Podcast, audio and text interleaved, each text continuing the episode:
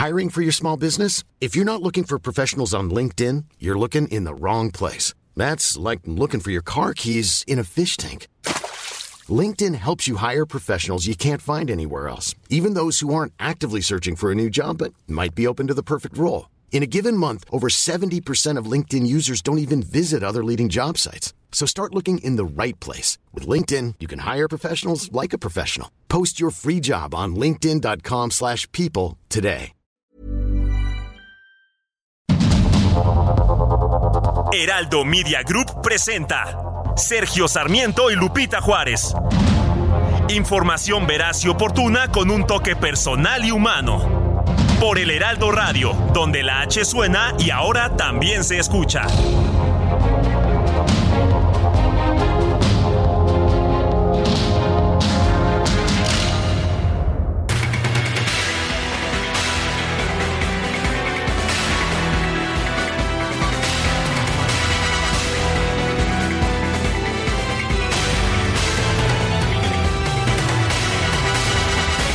Son las 7 de la mañana en puntísimo de este martes 28 de febrero del 2023. Yo soy Sergio Sarmiento y quiero darle a usted la más cordial bienvenida a El Heraldo Radio. Quédese con nosotros, aquí estará bien informado.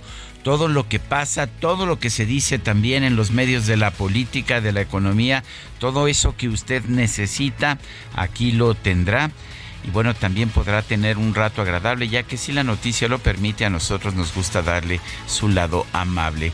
Guadalupe Juárez, está aquí con nosotros como todos los días, Lupita. Hola, ¿qué tal? Qué gusto saludarte, Sergio Sarmiento. Buenos días para ti, amigos. ¿Cómo les va? Muy buenos días. ¿Cómo están cerrando el mes? ¿Cómo les fue en este febrero? Se pasó como agua, se pasó rapidito.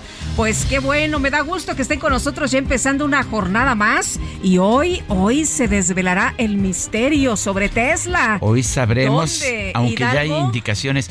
¿Dónde dijo el presidente que no iba a permitir que ah, se pusiera en la Nuevo León, de en Nuevo León.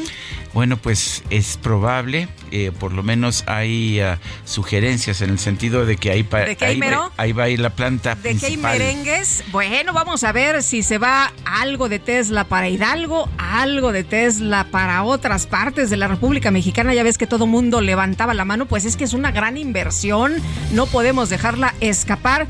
Pero bueno, pues estaremos pendientes esta mañana para darles toda la información. Bueno, es martes 28, vamos a un resumen de la información más importante. Funcionarios de la Secretaría de Relaciones Exteriores han revelado a distintos medios de comunicación que la empresa Tesla ya confirmó en la llamada telefónica de ayer con el presidente de la República que sí se instala en nuestro país y bueno pues se sugiere la posibilidad de que vaya a hacer esto en Nuevo León pero que otras plantas se ubiquen en otros lugares del país. No conoceremos los detalles de esta operación sin embargo hasta el día de hoy y bueno le estaremos reportando tan pronto sepamos ya la información oficial por lo pronto, estas uh, revelaciones parecen casi, casi oficiales. Les doy una pista. El gobernador de Nuevo León, Samuel García, confirmó que este lunes participó en la conversación que sostuvo el presidente López Obrador con el propietario de Tesla, Elon Musk, sobre los planes para instalar una nueva planta de esa empresa en México. Y a propósito, nada más por si le gusta a usted el chisme, Ayer Elon Musk, que había quedado relegado al segundo lugar de los hombres más ricos del mundo, regresó. Se en, recuperó, ¿verdad? Se recuperó uh -huh. en la lista diaria de Bloomberg, se recuperó, se encuentra ya en primer lugar. Sí, le andaba ganando ahí el esposo de Salma Hayek. Así es. Pero que se recupera y otra vez se posiciona como el hombre más rico del mundo. Así que, señor Musk, qué bueno que está volteando a México. En en su reporte a la Bolsa Mexicana de Valores, la Comisión Federal de Electricidad dio a conocer que en 2022 tuvo una pérdida neta de 39.703 millones de pesos, con lo cual sumó, escuche usted, escuche usted qué buena compañía, tres años consecutivos en números rojos. Bueno, y, uh, y por su... Eh, eh, por su parte, a ver, déjeme decirle, eh, A ver, aquí hay, aquí hay información. Si está señalando que tuvo una pérdida neta en 2022 de 39 mil. La información que yo conozco que es la de Pemex, es que obtuvo utilidades por 23.500 millones de pesos en 2022. Contrasta, según la información que yo tengo, que es la que, eh, la que puedo citar, pues que, tuvo una mejoría muy importante sobre las pérdidas de 294.175 millones de pesos de 2021, pero que sí, sí tuvo utilidades en 2022. Eh, es distinta la información, es la que yo tengo.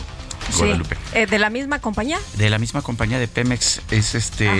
Sí, ah, tú estás hablando de la Comisión, Federal. es cierto, tienes toda la razón. Yo estoy hablando de otra empresa. Perdón, ya ves.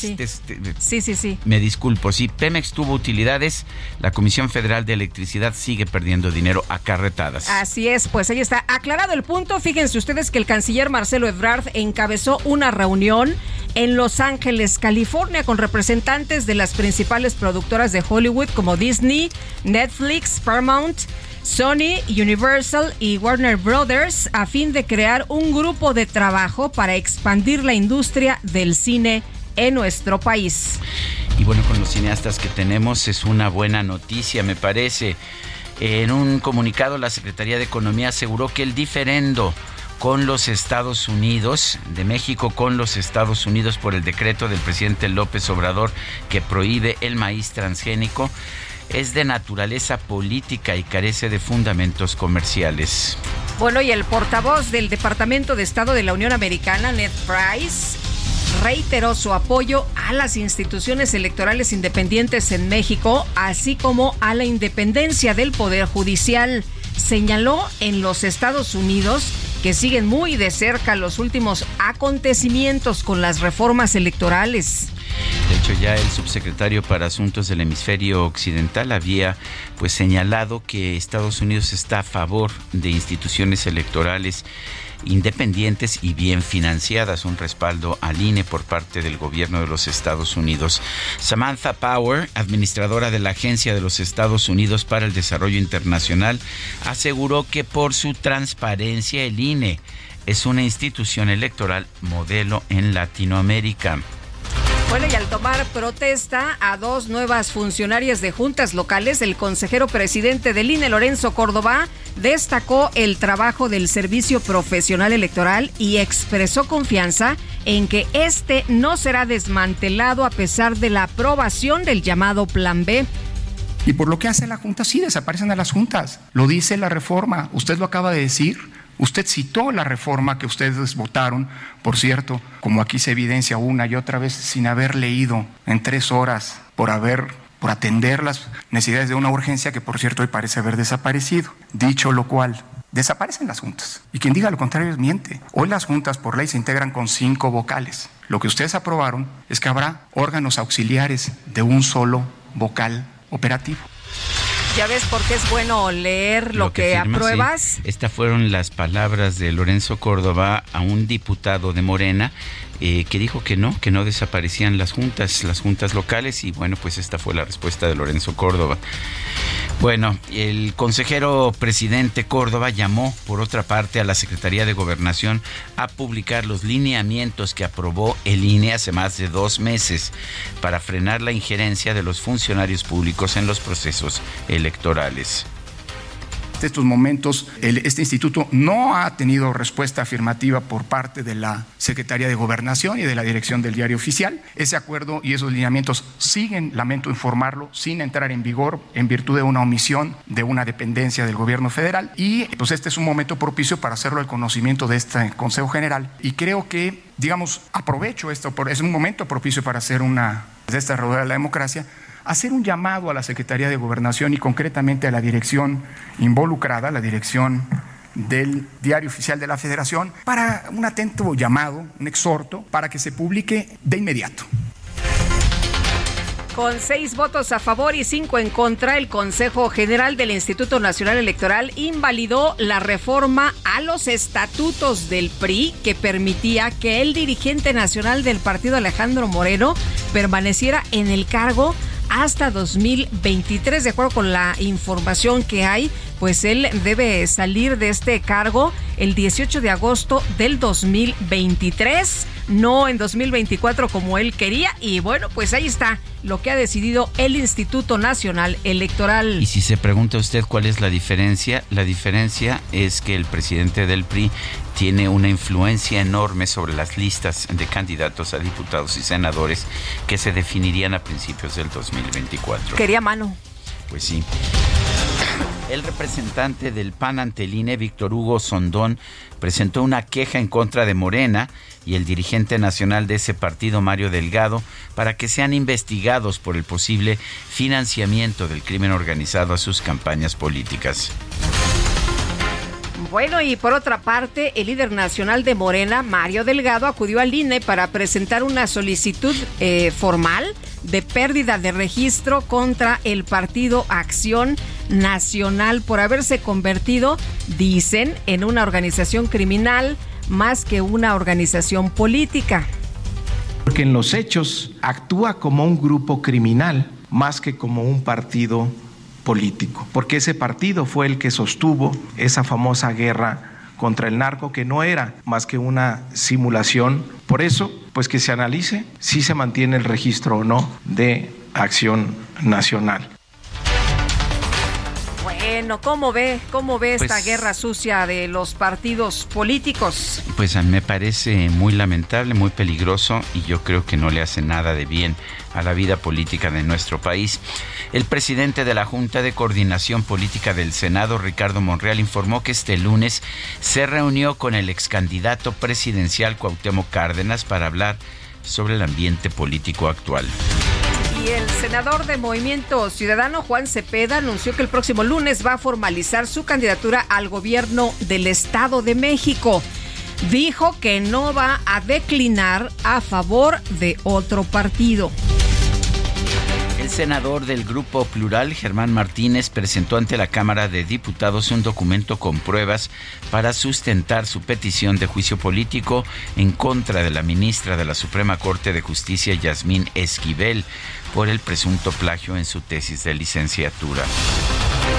Y más de 170 académicos de distintas universidades firmaron una carta en la que exigen la renuncia de la ministra Yasmín Esquivel por las acusaciones en su contra por presunto plagio, tanto en su tesis de licenciatura como de doctorado.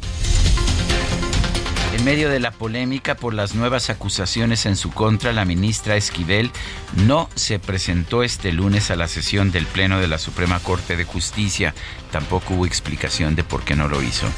Bueno, y el subsecretario de Gobierno de Tamaulipas, Tomás Gloria Requena, señaló que el tema de las cinco personas abatidas por el ejército en Nuevo Laredo debe ser explicado por la Secretaría de la Defensa Nacional. Ayer impresionante esta descripción que nos daba el eh, representante de derechos humanos allá en la entidad que decía había un joven todavía vivo y llegó un elemento del ejército y le disparó como dándole el tiro de gracia. Así que, bueno, pues la situación muy complicada después de esto que ocurrió allá en Tamaulipas. El presidente del Comité de Derechos Humanos de Nuevo Laredo, Raimundo Ramos, acompañó a familiares de los cinco jóvenes abatidos por militares. Ellos iban a presentar una denuncia ante la Fiscalía General de la República por el delito de homicidio. La Fiscalía General de la República recibió la petición formal de extradición a los Estados Unidos en contra de Ovidio Guzmán, hijo de Joaquín El Chapo Guzmán, para que enfrente cargos por asociación delictuosa para distribuir cocaína, metanfetamina y marihuana. El gobierno de Canadá anunció que a partir de este martes quedará prohibido instalar la aplicación china TikTok en los dispositivos móviles, en los teléfonos celulares que proporciona su personal, debido a un nivel de riesgo inaceptable para la privacidad y la seguridad de sus datos.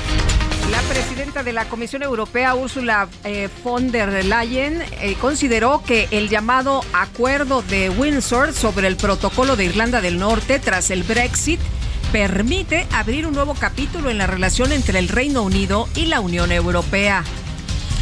Y en información deportiva, el delantero argentino Lionel Messi recibió el premio The Best de la FIFA que lo acredita como el mejor futbolista del mundo. El argentino Emiliano Martínez recibió The Best al mejor portero a pesar de que no fue incluido en el equipo del año. Y en el tenis, cuéntame. Bueno, pues eh, emocionantes los partidos en el abierto mexicano de tenis. Ya sabes que pues me gusta ese torneo, me gusta el tenis en general es raro, eh, es, raro encontrar un torneo de 500 puntos eh, en que tengas cinco de los de los 10, 5 de los top 10 del mundo, pero eso es lo que ocurre en Acapulco.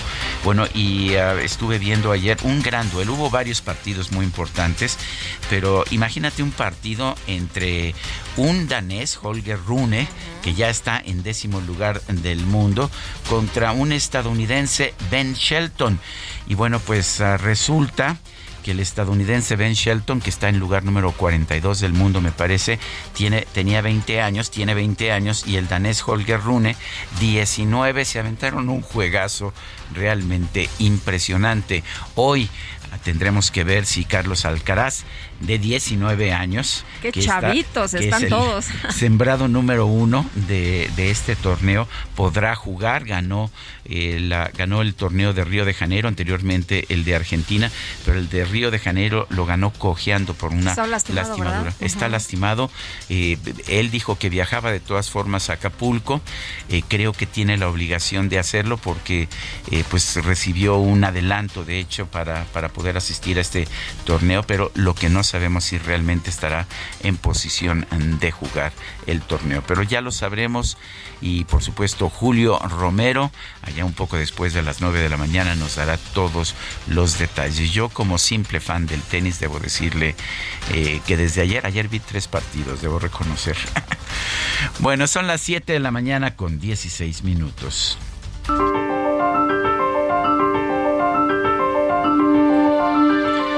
La frase del día.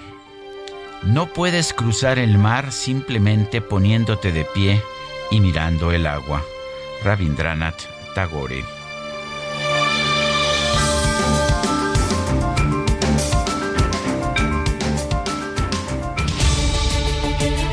Y las preguntas, ya sabe usted que nos gusta preguntar. Ayer preguntamos en este espacio, ¿qué opinión tiene de las marchas de este domingo en defensa de la democracia? Un éxito, nos dijo 93.4%. Eh, un fracaso, 2.7%. No sabemos, 3.9%. En total recibimos 6.501 participaciones. Alborotadores. bueno, bueno, y esta mañana ya coloqué en mi cuenta personal de Twitter arroba Sergio Sarmiento la siguiente pregunta. ¿Dónde piensa usted que Tesla debe invertir en México? En Nuevo León, 83.2%. Cerca del AIFA, 6.7%, no sé, 10.1%. En 45 minutos hemos recibido 1.309 votos. Las destacadas de El Heraldo de México. Y está con nosotros aquí en la cabina Itzel González con las destacadas. Itzel, ¿cómo te va? Muy buenos días. Muy buenos días, Lupita, Sergio, queridos destacalovers. Oigan, ya salimos en la infodemia esta mañana de la mañana. El Heraldo de México. Híjole, en un ratito más información, pero ya nos vimos en las pantallas. Entonces, no, pues para que vea que aquí este, les damos información y la verdad es que sí está verificada, pero bueno, en la mañana tienen otros datos. Hoy es martes 28 de febrero, se nos acabó el mes Mañana inicia el mes de marzo. Por supuesto que estamos muy contentos, pero traemos muchísima información esta mañana en el Heraldo de México, así que comenzamos con las destacadas.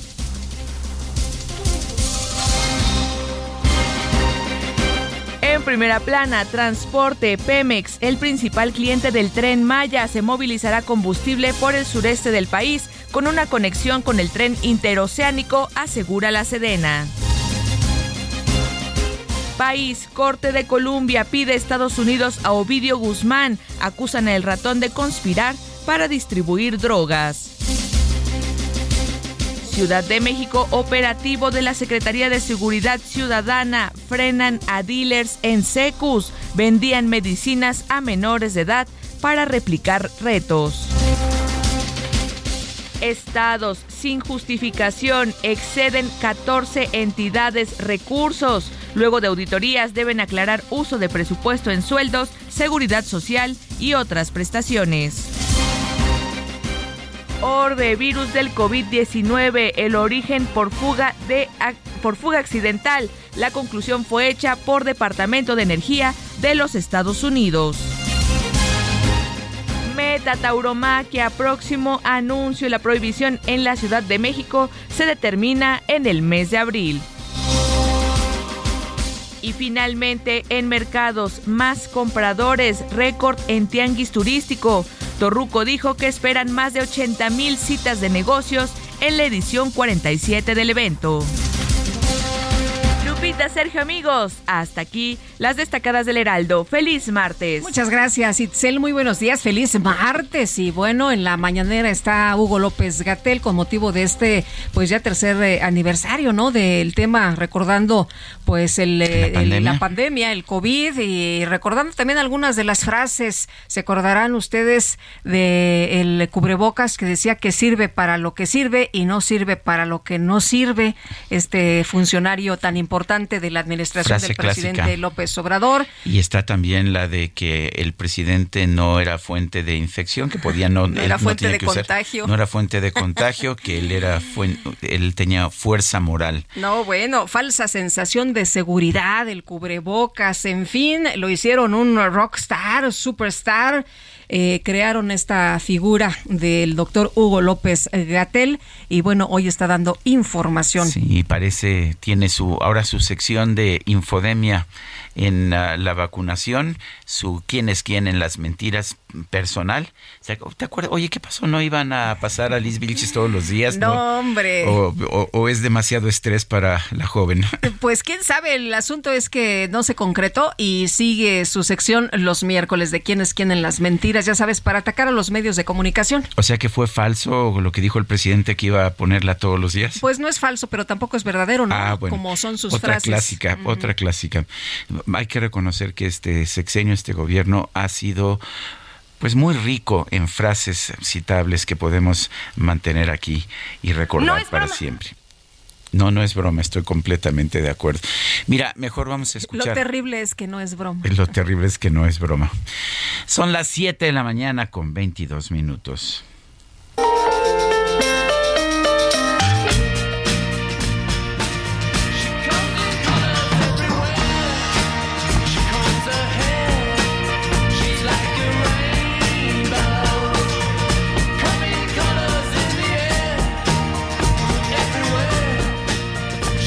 Bueno, pues lo que estamos escuchando es una canción que seguramente algunos de ustedes eh, recuerdan.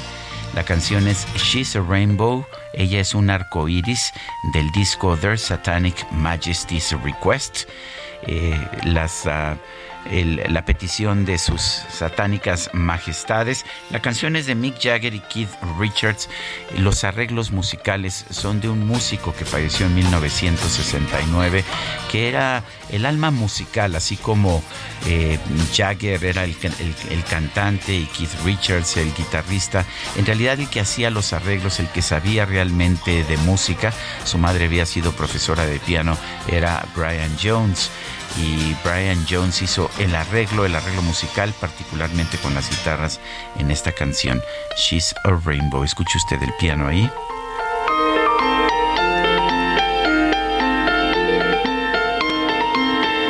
Con una clara influencia barroca.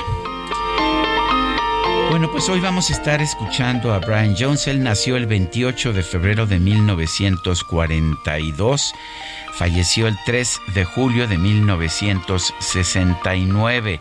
El 3 de julio tenía 27 años, se convirtió en uno de los miembros de este grupo de los 27 de jóvenes talentosos músicos que perdieron la vida, pues por razones vinculadas a las drogas. Él se ahogó accidentalmente, pero aparentemente estaba en una situación de casi inconsciencia por el uso de drogas y también pues padecía de asma, lo cual no no facilitó las cosas.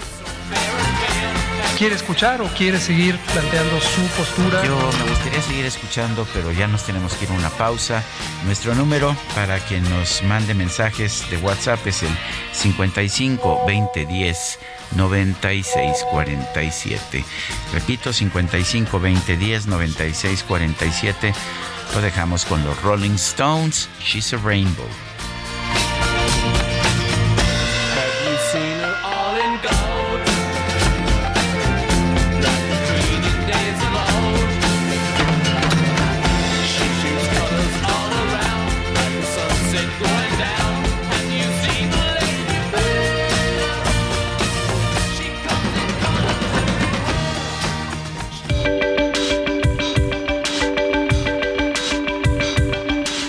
Sarmiento y Lupita Juárez quieren conocer tu opinión, tus comentarios o simplemente envía un saludo para ser más cálida esta mañana. Envía tus mensajes al WhatsApp 55 20 10 96 47.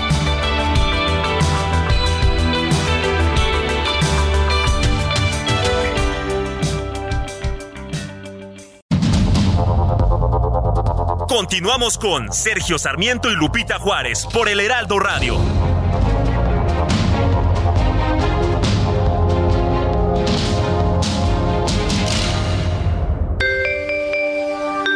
Día Mundial de las Enfermedades Raras se celebra el último día del mes de febrero desde el 2008. El objetivo de esta conmemoración es crear conciencia y ayudar a todas las personas que padecen alguna enfermedad de las denominadas raras a recibir de forma oportuna el debido diagnóstico y tratamiento, que a la larga les garantice una vida mejor. Se tiene registro de 6 a 7 mil enfermedades que afectan entre el 6 y 8% de la población mundial, de acuerdo con información del Centro de Investigación Biomédicas en Red de Enfermedades Raras en México, una enfermedad se considera como rara cuando afecta a no más de 5 personas por cada 10.000 habitantes. De acuerdo con la estimación en la Federación Española de las Enfermedades Raras, un paciente con una enfermedad rara espera una media de 4 años hasta obtener un diagnóstico y en el 20% de los casos transcurren 10 o más años hasta lograr el diagnóstico adecuado. Este 28 de febrero se conmemora bajo el lema Día Mundial de las Enfermedades Raras, la investigación, nuestro camino a la esperanza.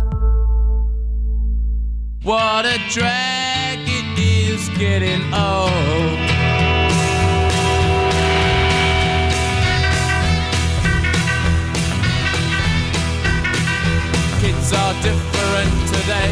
I hear every mother say, Mother needs something today to calm her down.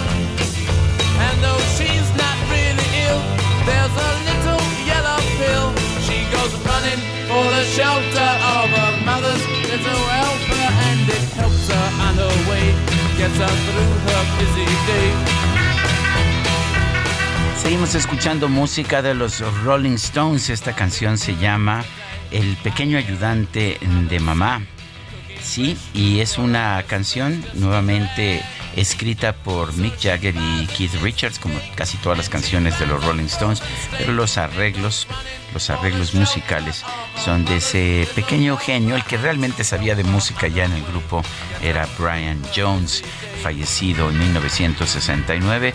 Hoy estamos escuchando a los Rolling Stones por el cumpleaños de Brian Jones. Él nació el 28 de febrero de 1942. Escuchemos.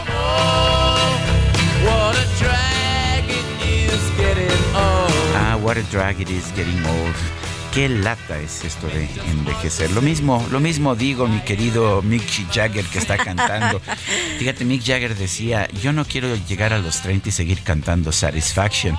Quien hubiera dicho que estaría ya en los 80 y seguiría, y seguiría cantando. Oye, qué bárbaro. Yo lo he visto, nunca me ha tocado verlo en vivo, pero en las en los videos qué bárbaro cuando se presenta en el escenario es qué energía y qué este hombre tan más virtuoso. Efectivamente, yo ya hace algunos años que lo vi aquí precisamente en México en la última gira que tuvieron, pero bueno. No, no parece que tenga este más de 70, ¿eh? No, no tiene. En el escenario, qué bárbaro, es espectacular, extraordinario. Me ha tocado ver estos conciertos. Fíjate, Mick Jagger nació en el 26 de julio de, de 43, quiere decir que este año va a cumplir 80. ¿En serio? Sí. No me digas. Vámonos a los mensajes, estoy sorprendida. Buenos días, Sergio Lupita, soy su radioescucha Ana Vázquez. Qué alegría saludarlos. Realmente hay que tener muy poca vergüenza para que Mario Delgado señale al PAN de corrupción cuando muchos miembros del partido en el poder han sido evidenciados en actos de corrupción. Señalan que en el periodo de Felipe Calderón hubo muchas muertes por la guerra contra el narco. ¿Y qué excusa tiene el gobierno actual que ha empoderado al narco? Para acumular muchas más muertes aún sin saber o sin haber concluido su periodo, pero me parece muy bien que se hagan estas investigaciones porque son las mismas que se les van a realizar al partido oficial. Les mando un gran abrazo. Muchas gracias, Ana. Te mandamos un abrazo también.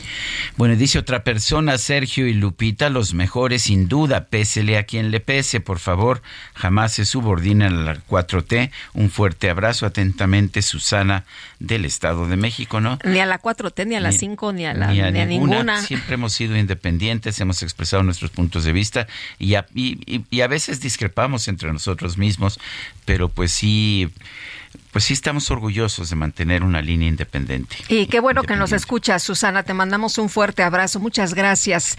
Y hoy amanecieron bien amarranavajas. La verdad no creo que deba de instalarse Tesla aquí en Nuevo León. La infraestructura urbana da pena y no es culpa del gobernador. No hay avenidas sin baches y eso que no llueve. La mejor mano de obra calificada viene de otros estados. Si no, pregunten a los empresarios nuevo leoneses. Es lo que nos dice Juventino Nombre. Yo estaría brincando si trajeran inversión a Zacatecas, por, ejemplo, ¿no? Eh, imagínate nada más creación de empleos, eh, Sergio, inversión, eso genera otras inversiones. Y genera mejorías en la infraestructura. Sí, cómo no. Es, son los estados que se quedan atrás en las inversiones los que dejan, bueno, son los que no tienen recursos para invertir. Hay otros estados que no invierten en servicios públicos y en infraestructura pública, a pesar de que sí tienen los recursos para hacerlo. Te voy a contar una triste historia. Hace muchos años eh, iba a llegar inversión al estado de Zacatecas, pero algunos partidos de oposición dijeron que cómo se iban a convertir los zacatecanos en maquiladores. Rechazaron las ah. inversiones. ¿Sabes a dónde se fueron? Aguascalientes. Pues sí. ¿Sabes cómo está Aguascalientes? Pues está muy por arriba de Zacatecas y eso que fueron el mismo estado en algún momento de la historia, ¿verdad? Pues yo creo que cuando ves la historia de Zacatecas y de Aguascalientes, eh, te das cuenta de por qué tener una actitud abierta hacia la inversión es, lo que te ayuda a prosperar. Si ves tú Corea del Norte y Corea del Sur, eh, también te das cuenta de qué país recibe inversiones, favorece la inversión privada y qué país piensa que todo lo puede hacer el gobierno. Y claramente Corea del Norte pues está simple y sencillamente en una situación de pobreza extrema constante. El presidente López Obrador sostuvo una reunión por videoconferencia con el dueño de la compañía Tesla, Elon Musk para tratar la instalación de una fábrica de Tesla en México. Misael Zavala nos tiene el reporte. Misael, adelante, buen día. Buenos días, Sergio. Buenos días, Lupita. Efectivamente, Sergio, pues ayer el presidente Andrés Manuel López Obrador tuvo que suspender su conferencia de prensa matutina en punto de las nueve de la mañana para realizar una videoconferencia con el dueño de Tesla, Elon Musk, para tratar pues este tema de la llegada de la empresa a México. Fuentes del gobierno federal aseguraron que el presidente López Obrador habría llegado ya a un acuerdo con el magnate estadounidense para traer a México a Tesla. Los detalles de la llegada de esta empresa de autos eléctricos serían informados este día por parte del propio mandatario mexicano, aunque trascendió que Tesla podría tener más de una planta en el territorio nacional, por lo que Nuevo León sería una de estas opciones. Desde hace una semana, Sergio Lupita, existe el debate respecto al sitio donde habría de instalarse Tesla. Originalmente se había hablado de Monterrey, pero el propio presidente Andrés Manuel López Obrador anunció que daría otras opciones a Elon Musk, pues en Nuevo León no había la suficiente agua para esta para que se instale este tipo de empresas. Entonces, pues surgió la, la idea de llevar a esta empresa a Hidalgo cerca del aeropuerto internacional Felipe Ángeles o también se propuso por parte del presidente López Obrador instalarse en el sureste del país, donde bueno se concentra el mayor número número de vital líquido y donde no hay una escasez de el agua. Hoy eh, pues estaríamos al pendiente de qué informa el presidente Andrés Manuel López Obrador. Hasta este momento no ha informado sobre este eh, pues esta reunión que sostuvo ayer con Elon Musk, pero estamos a la espera de saber qué eh, a qué acuerdos llegaron, si se instala Tesla en México, si son dos empresas o de plano pues no se instala esta empresa en el país. Sergio Lupita, hasta aquí la información. Bueno, pues uh, muchas gracias, Misael Zavala, por este reporte. Gracias, muy buen día. Buenos días. Y aquí en la cabina con nosotros Roberto Aguilar para hablar más de este tema. Él es analista financiero, colaborador del Heraldo de México, nuestro cuate. ¿Cómo estás, mi querido Robert? Buenos días. Sergio, muy buenos días y gracias por la invitación. Oye, pues eh, no conocemos los detalles. Lo que sí sabemos hasta este momento es que se confirma que finalmente se va a instalar una eh, planta de Tesla. No por sabemos si se va a instalar la gigaplanta, ni cuáles van a ser todos los detalles, ni si va a ser en Nuevo León o va a ser en otro estado. Pero tú cómo ves Fíjate que este es un tema que pues ha llamado la atención desde hace varios varias semanas diría yo y mañana porque el tema es que mañana se da la junta anual de accionistas de inversionistas de Tesla y ahí es donde generalmente la empresa da a conocer sus planes estratégicos y se habla justamente de la necesidad de ampliar su capacidad de producción. Tiene seis megaplantas en el mundo. El año pasado vendió 1.4 millones de vehículos pero lo más importante es que hay lista de espera. Si hoy te quieres comprar un Tesla tienes que esperar seis ocho seis, ocho meses, dependiendo también las condiciones. Y todavía hay que anotar, está pendiente, porque se, se pospuso, se abrió un paréntesis, la producción de los primeros camiones de Tesla. Así es que, pues hay una gran necesidad de que esta, esta situación del, de la, del proceso productivo se acelere. Y hay que comentar, Lupita, este, esta megaplanta se llama así por la extensión, pero por todos los procesos productivos que tiene integrados y eso le permite una capacidad mucho mayor de producción, más rápida y también esta situación que se alimenta con los proveedores. Yo desde hace varios días he, sido bastante escéptico sobre el tema de Tesla. Yo pensaría o anticipaba que no se iba a dar esta inversión y yo creo que ahora se va a dar de una manera diluida porque poner una megafábrica por lo menos implicaría 5 mil millones de dólares de inversiones, más o menos el promedio de lo que ha eh, invertido en plantas eh, que tienen Estados Unidos, que tienen Alemania, que tienen China, seis en total, y que bueno, pues esta es una de las situaciones, porque esto sí genera un poco de ruido a la, a la empresa, que por cierto, déjenme decirles que sus acciones en lo que va del año, las acciones de Tesla, están ganando, están recuperando 68%. Entonces, de hecho, ayer ya Elon Musk regresó al lugar número uno del mundo como multimillonario, ¿no? Tienes toda la razón, temporalmente salió de ser el hombre más rico del mundo y bueno, pues ahora está regresando. Después de Twitter.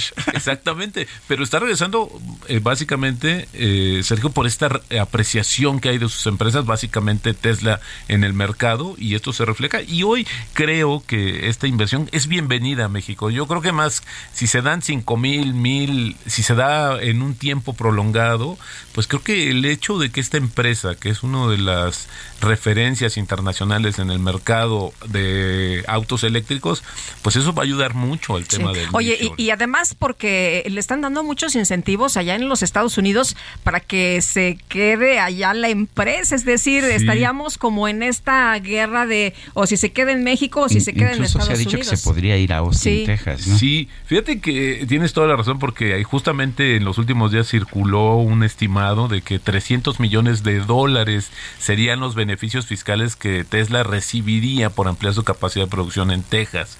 Hay que recordar que también eh, hay una política de Estados Unidos encaminada a incentivar el regreso de sus empresas al propio territorio de Estados Unidos, que en México se había dicho, un poco se había tenía la hipótesis de que esos proyectos no se iniciaban porque había una falta de mano de obra en Estados Unidos, por el, también por el incremento de los salarios tan fuerte que se dio, pero creo que al final si hay esos incentivos fiscales, por supuesto que las empresas podían preferir justamente Estados Unidos por esta condición fiscal, pero también porque están abasteciendo ya de manera directa pues a uno al mercado más importante del mundo. Entonces, eso sí tendría una razón de ser y creo sigo siendo escéptico, pero creo que al final del día cualquier movimiento que sea relacionado con Tesla, por supuesto que es bienvenido. Oye, eh, Guadiana, ¿no? Que dijo, oye, yo te doy mil hectáreas, vente a Coahuila. sí, el, el, uh, ¿qué, ¿Cuál es la reacción de una empresa que, le, que, que dice en un momento determinado, bueno, yo pondría mi planta en Nuevo León, por decirte algo, y un gobierno dice, no, tú la pones donde yo quiero y te vas al sureste, por ejemplo. ¿Le conviene, de hecho, poner una planta en el sureste cuando sabemos pues que las plantas hoy tienen que estar en, en constante, tienen que tener redes de proveedores, tienen que tener estructuras y tienen que poder sacar y meter material muy rápido? Pues fíjate que no, porque justamente los estudios previos que se hacen para ubicar un lugar geográficamente, pues responde a este encadenamiento de los procesos productivos hay que poner, eh, Nuevo León ya tiene una red de proveedores que suministran a Tesla. Hay un carril exclusivo para los proveedores, porque justamente hoy esta gran demanda y estos procesos productivos, pues no permiten que tú tengas eh, almacenadas piezas, ¿no? Es decir, como se van fabricando, se van recibiendo, se van ensamblando y va siendo un proceso que si se detiene es muy costoso para la compañía. Entonces, hoy el tema de ser Nuevo León no es un capricho político, no es, es un tema de logística de la propia eh, compañía. Near, está cerca, ¿no? Exactamente. Y ese es uno de los temas que creo que preocupa porque quizás en el caso de Constellation Brands, que como ustedes saben, esta embotelladora de cerveza, que sí se tuvo que modificar y cambiar justamente hacia Veracruz, que pues estaba en... pero, pero a ver, porque las cosas no son tan fáciles. Le hicieron cerrar la, la planta Mexicali, que no han desmantelado, compraron terrenos, eh, el presidente quería en Tabasco en su estado, pero compraron terrenos en Veracruz, pero han pasado dos años y no ha habido inversión. Y están, eso sí, produciendo todo lo que pueden en sus plantas de Coahuila y de Sonora. Tienes toda la razón, e incluso hay un diferendo, porque obviamente esta inversión que ya había hecho la compañía eh, en el sur, en el norte del país, perdón. 1.400 pues, millones de dólares. Que no, ha recibido todavía eh, como se había comprometido el gobierno. Así es que sí, tiene una decisión geográfica. ¿Qué se había comprometido el gobierno? Que iba a compensar esa inversión. iba a compensar esa inversión, una parte justamente para como un... Qué absurdo, ¿no? Porque es tirar otra vez 1.400 millones de dólares. Es como parte del acuerdo, porque también la empresa podía estarse defendiendo jurídicamente por más tiempo, pero al final se iba a tensar más la relación, pero sobre todo, como dice Sergio, pues iba a retrasar más el, la producción, porque esta compañía tiene marcas icónicas en México, pero no eh, vende en México. Toda esta producción es para abastecer el mercado de Estados Unidos. Roberto, ¿cómo ves eh, que se quedara parte de esta empresa en Hidalgo? Bueno, es que también el tema de Hidalgo tendría que responder a estos procesos productivos. Hoy las piezas no viajan por avión, las piezas de automóviles, porque son muy caros y porque además tienen otro tipo de movimiento que se está dando justamente a través de carretera o incluso a través del tren. Y bueno, pues el hecho de estar cerca de un aeropuerto no garantiza que puedas tener, eh, recibir o enviar piezas en un proceso que tendrías nuevamente que, que enviar a otra planta Creo que más bien podría ser un tema de proveedores que ahí se pudieran encadenar geográficamente, pero para abastecer lo que tiene eh, o lo que podría ser en el norte del país, porque pues al final del día tú lo dices Lupita, el nearshoring es esa cercanía, porque si no no tendría un motivo de ser y estos son costos, el hecho de que te alejes más de la frontera de donde te, cuesta más, te cuesta más, y ya no te sale el negocio, ¿no? Exactamente. Muy bien. Pues a ver, me parece que es eh, un momento crucial, pero en términos generales ahora sí parece que viene la inversión y estamos hablando de una inversión de cuando menos 5 mil, se ha hablado hasta de 10 mil millones de dólares. Sí, se había dicho que primero iba a ser entre 800 y mil millones de dólares para afianzar esta red de proveeduría y progresivamente se iba a incrementar. El tema es que hoy se ha hablado mucho sobre esta situación. La empresa tampoco creas que tiene, a pesar de ser una empresa muy importante, pues tiene con mucho, tiene que ver con mucho tiento justamente donde amplía su capacidad de producción. Entonces yo, yo creería eh, un poco que sería primero reforzar esta parte del abasto y luego pensar justamente en ampliar o destinar, porque aparte geográficamente está muy cerca, entre Austin y Nuevo pues León, tener dos Oye, que ayer estuvo el, el, gobernador con el presidente y con Elon Musk, ¿no? el, gobernador de Nuevo León.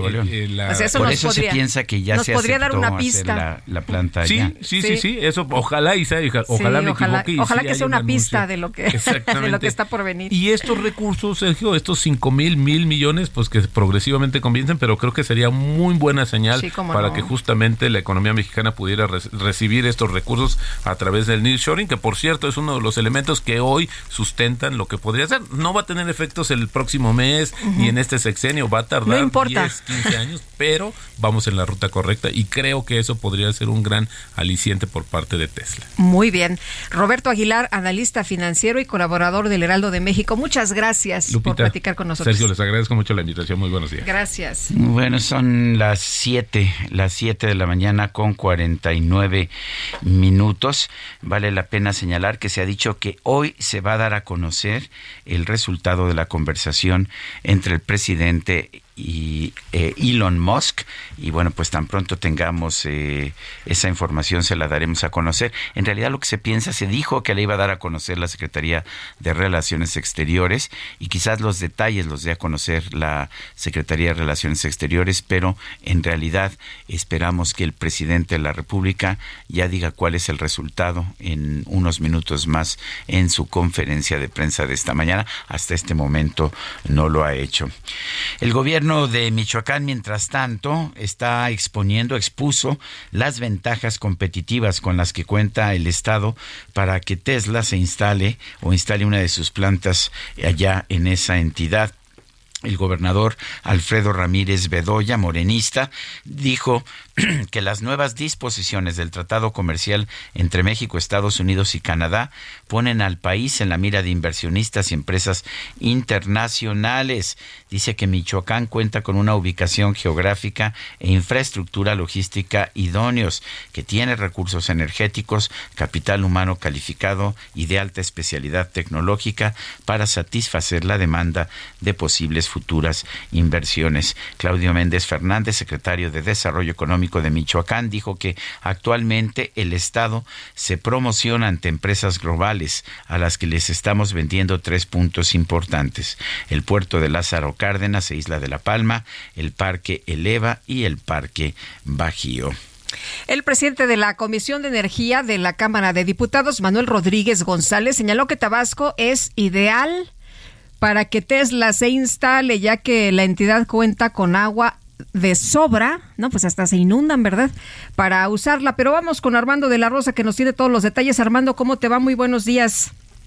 Así es, muy buenos días, Sergio Lupita. Pues efectivamente, como usted ya lo menciona, pues el presidente de la Comisión de Energía eh, dijo que Tabasco, pues bueno, pues aquí tenemos agua y efectivamente nos inundamos cada vez que llueve fuerte, cada vez que llega eh, un huracán por la zona, pues bueno, pues aquí sufren inundaciones. Pero bueno, el presidente de la Comisión de Energía señaló que respalda los dichos del presidente Andrés Manuel López Obrador de que la planta de Tesla debería de instalarse en el sur y no en el norte de nuestro ya que eh, aquí precisamente en el sur, tanto en Chiapas, en Tabasco, en Yucatán, este, en Veracruz hay suficiente agua y dijo que la, ciudad de Villahermosa y el estado de Tabasco precisamente son lugares aptos eh, que cuentan con suficientes recursos para atender precisamente a la industria automotriz, por lo cual no descartó a la ciudad de Villahermosa como una posible sede, así lo señaló Manuel Rodríguez González el día de ayer durante un evento en la ciudad de Villahermosa y pues bueno, pues este, comentó también que existen proyectos en el sur de México para dotar de gas natural a los parques industriales y así atraer más industria tanto automotriz como de otros productos y servicios. Este es el reporte. Muchas gracias, Armando. Muy buenos días. Gracias, seguimos atentos con la información. Claro que sí, estaremos atentos a ver en dónde finalmente se decide la instalación de Tesla. Bueno, son las 7 con 52 minutos. Vámonos a las calles de la Ciudad de México. Israel Lorenzana, adelante. Sergio Lupita, muchísimas gracias. Un gusto saludarles esta mañana. Pues fíjense que vecinos de la colonia Nueva Industrial Vallejo se están manifestando, están bloqueando en estos momentos la avenida de los 100 metros al cruce con Margarita Maza. Los vecinos de la Unidad México Nuevo señalan que llevan más de, pues prácticamente un año sin agua el agua no llega a sus domicilios, por ello, bueno, pues han decidido bloquear estas importantes arterias con dirección hacia la zona de la raza. Solo les mandan paz para más de 12 departamentos nacional, por ello han decidido pues movilizarse. En este momento ya están dialogando con las autoridades, pero la circulación está totalmente desviada para que viene de la zona de Tenayuca, de la zona de Tlanepantla, pues hay que utilizar la calzada Vallejo como alternativa. Esto les reitero con dirección hacia la raza o hacia la zona exterior. Sergio Lupita, la información que yo les tengo esta mañana. Muy, muy bien, gracias Israel Lorenzana. Son las 7 las 7 de la mañana con 53 minutos. Quiero recordarle a ustedes nuestro número de WhatsApp es el 55 2010 96 47. Repito, 55 2010 96 47. también eh, quiero pedirles que nos sigan a ustedes, eh, nos pueden seguir ustedes en eh, Twitter a través de la cuenta Sergio y Lupita, arroba Sergio y Lupita. Le recomiendo también seguir arroba Heraldo de México para estar siempre bien informados. Nosotros nos vamos a una pausa y regresamos.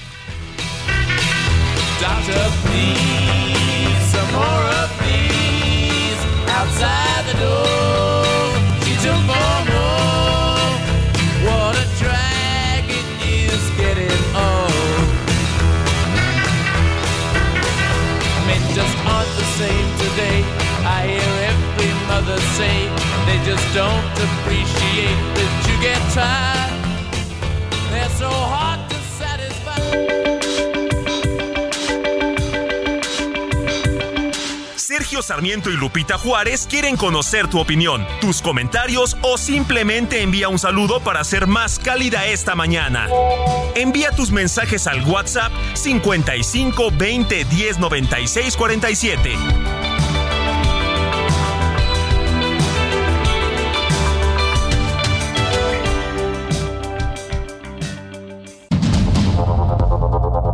Continuamos con Sergio Sarmiento y Lupita Juárez por el Heraldo Radio.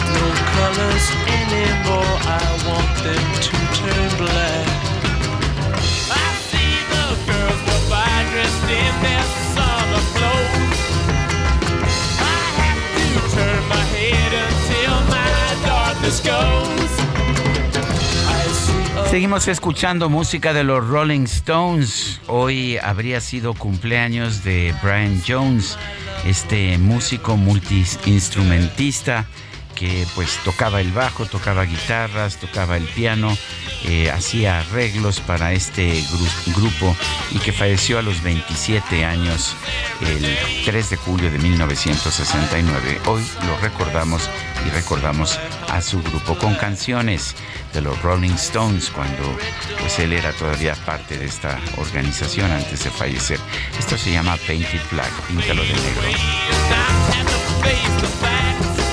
Pues se oye muy bien. Así empezamos la mañana. ¿Qué le parece con este ritmo? Y nos dice Catalina Torres, Sergio, Lupita y todo su equipo, muy buenos días. Para comentarles que la alcaldía Miguel Hidalgo, la gente que trabaja para Morena está recabando firmas para revocar el mandato del alcalde Sergio. Su argumento es porque no hay apoyo para la poda de árboles y reparación de baches. Lo raro es que cuando hay eventos del resentido agresor del presidente y la jefa de gobierno, los trabajadores de la alcaldía los ponen a pintar, reparar, eh, podar solo en las calles donde van a pasar los de Morena. Tristemente, todos los que lo siguen son jóvenes y personas que no quieren trabajar y están atenidos a las ayudas que da este gobierno y que es dinero de todos los que pagamos impuestos. Favor de, bueno, pues ahí está.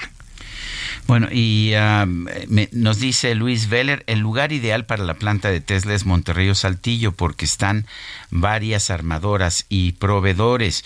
Como dice Roberto, todo debe estar cerca y nos señala que él es empresario y pues que tiene que tomar ese tipo de circunstancias eh, precisamente cuando pues decide dónde ubicarse. Y vámonos al clima. El pronóstico del tiempo con Sergio Sarmiento y Lupita Juárez.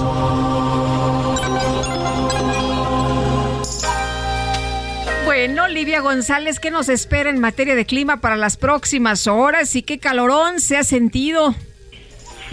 Así es, Lupita. Sergio, buenos días. Les saludo con gusto. Y efectivamente, como comenta Lupita, seguirá el ambiente caluroso y seco en gran parte del territorio nacional, en los estados del norte, noreste, el centro, el occidente, el sur, el sureste del país y la península de Yucatán, la probabilidad de lluvias es muy baja, prácticamente nula en casi todo el territorio nacional. Y bueno, esto este, obviamente trae consigo la, la presencia de temperaturas calurosas con valores que puedan superar los 30 grados Celsius, únicamente en los estados del noroeste del país, hablando específicamente del estado de Baja California es donde estamos esperando que se presenten algunas lluvias con chubascos dispersos este día, ya que está un frente frío justo en la región norte, en la zona norte, perdón, del estado de Baja California.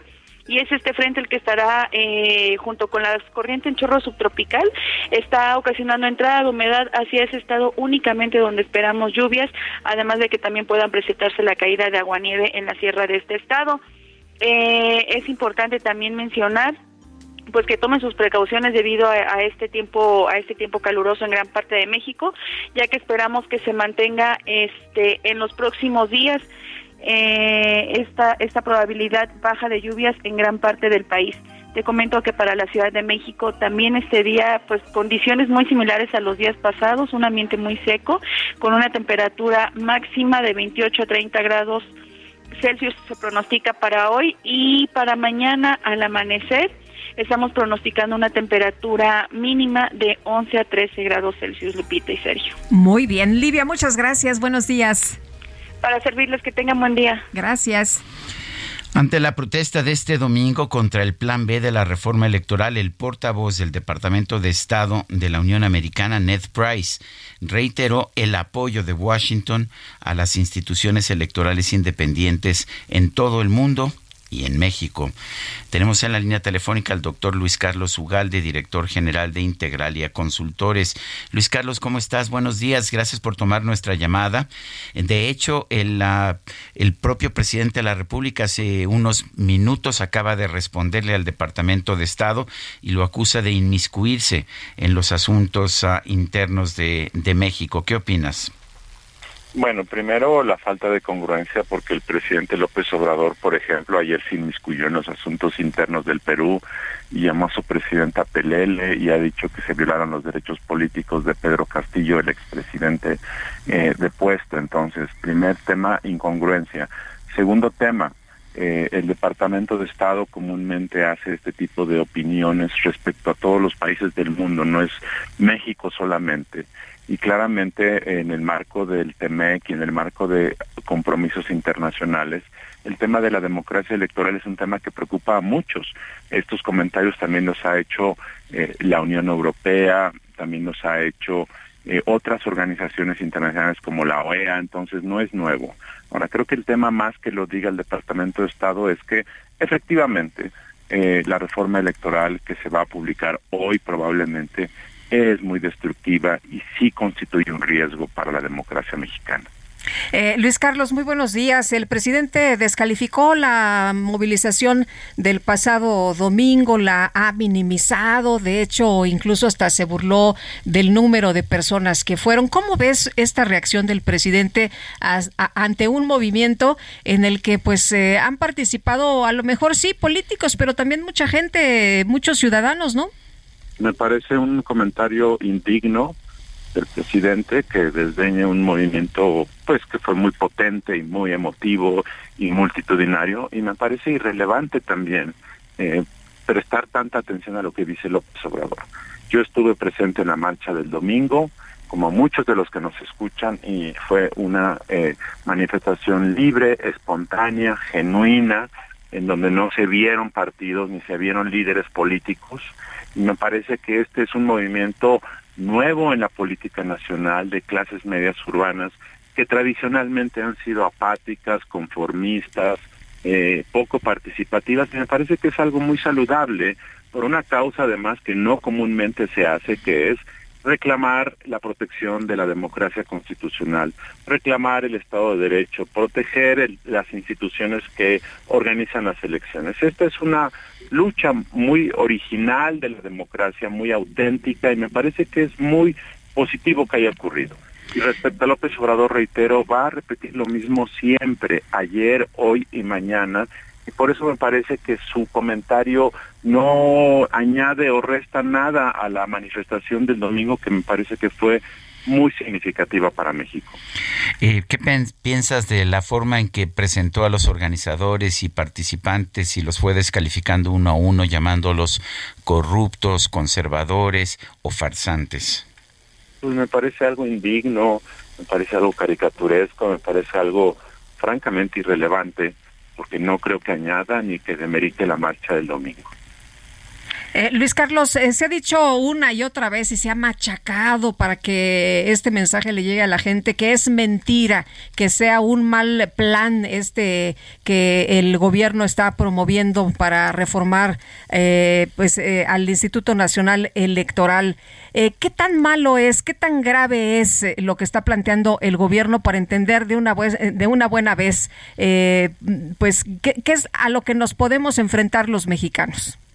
Tratando de ser muy eh, pedagógico, eh, esta reforma electoral lo que va a generar es que eh, se acote, se disminuya, se reduzca mucho la capacidad operativa del INE para organizar elecciones.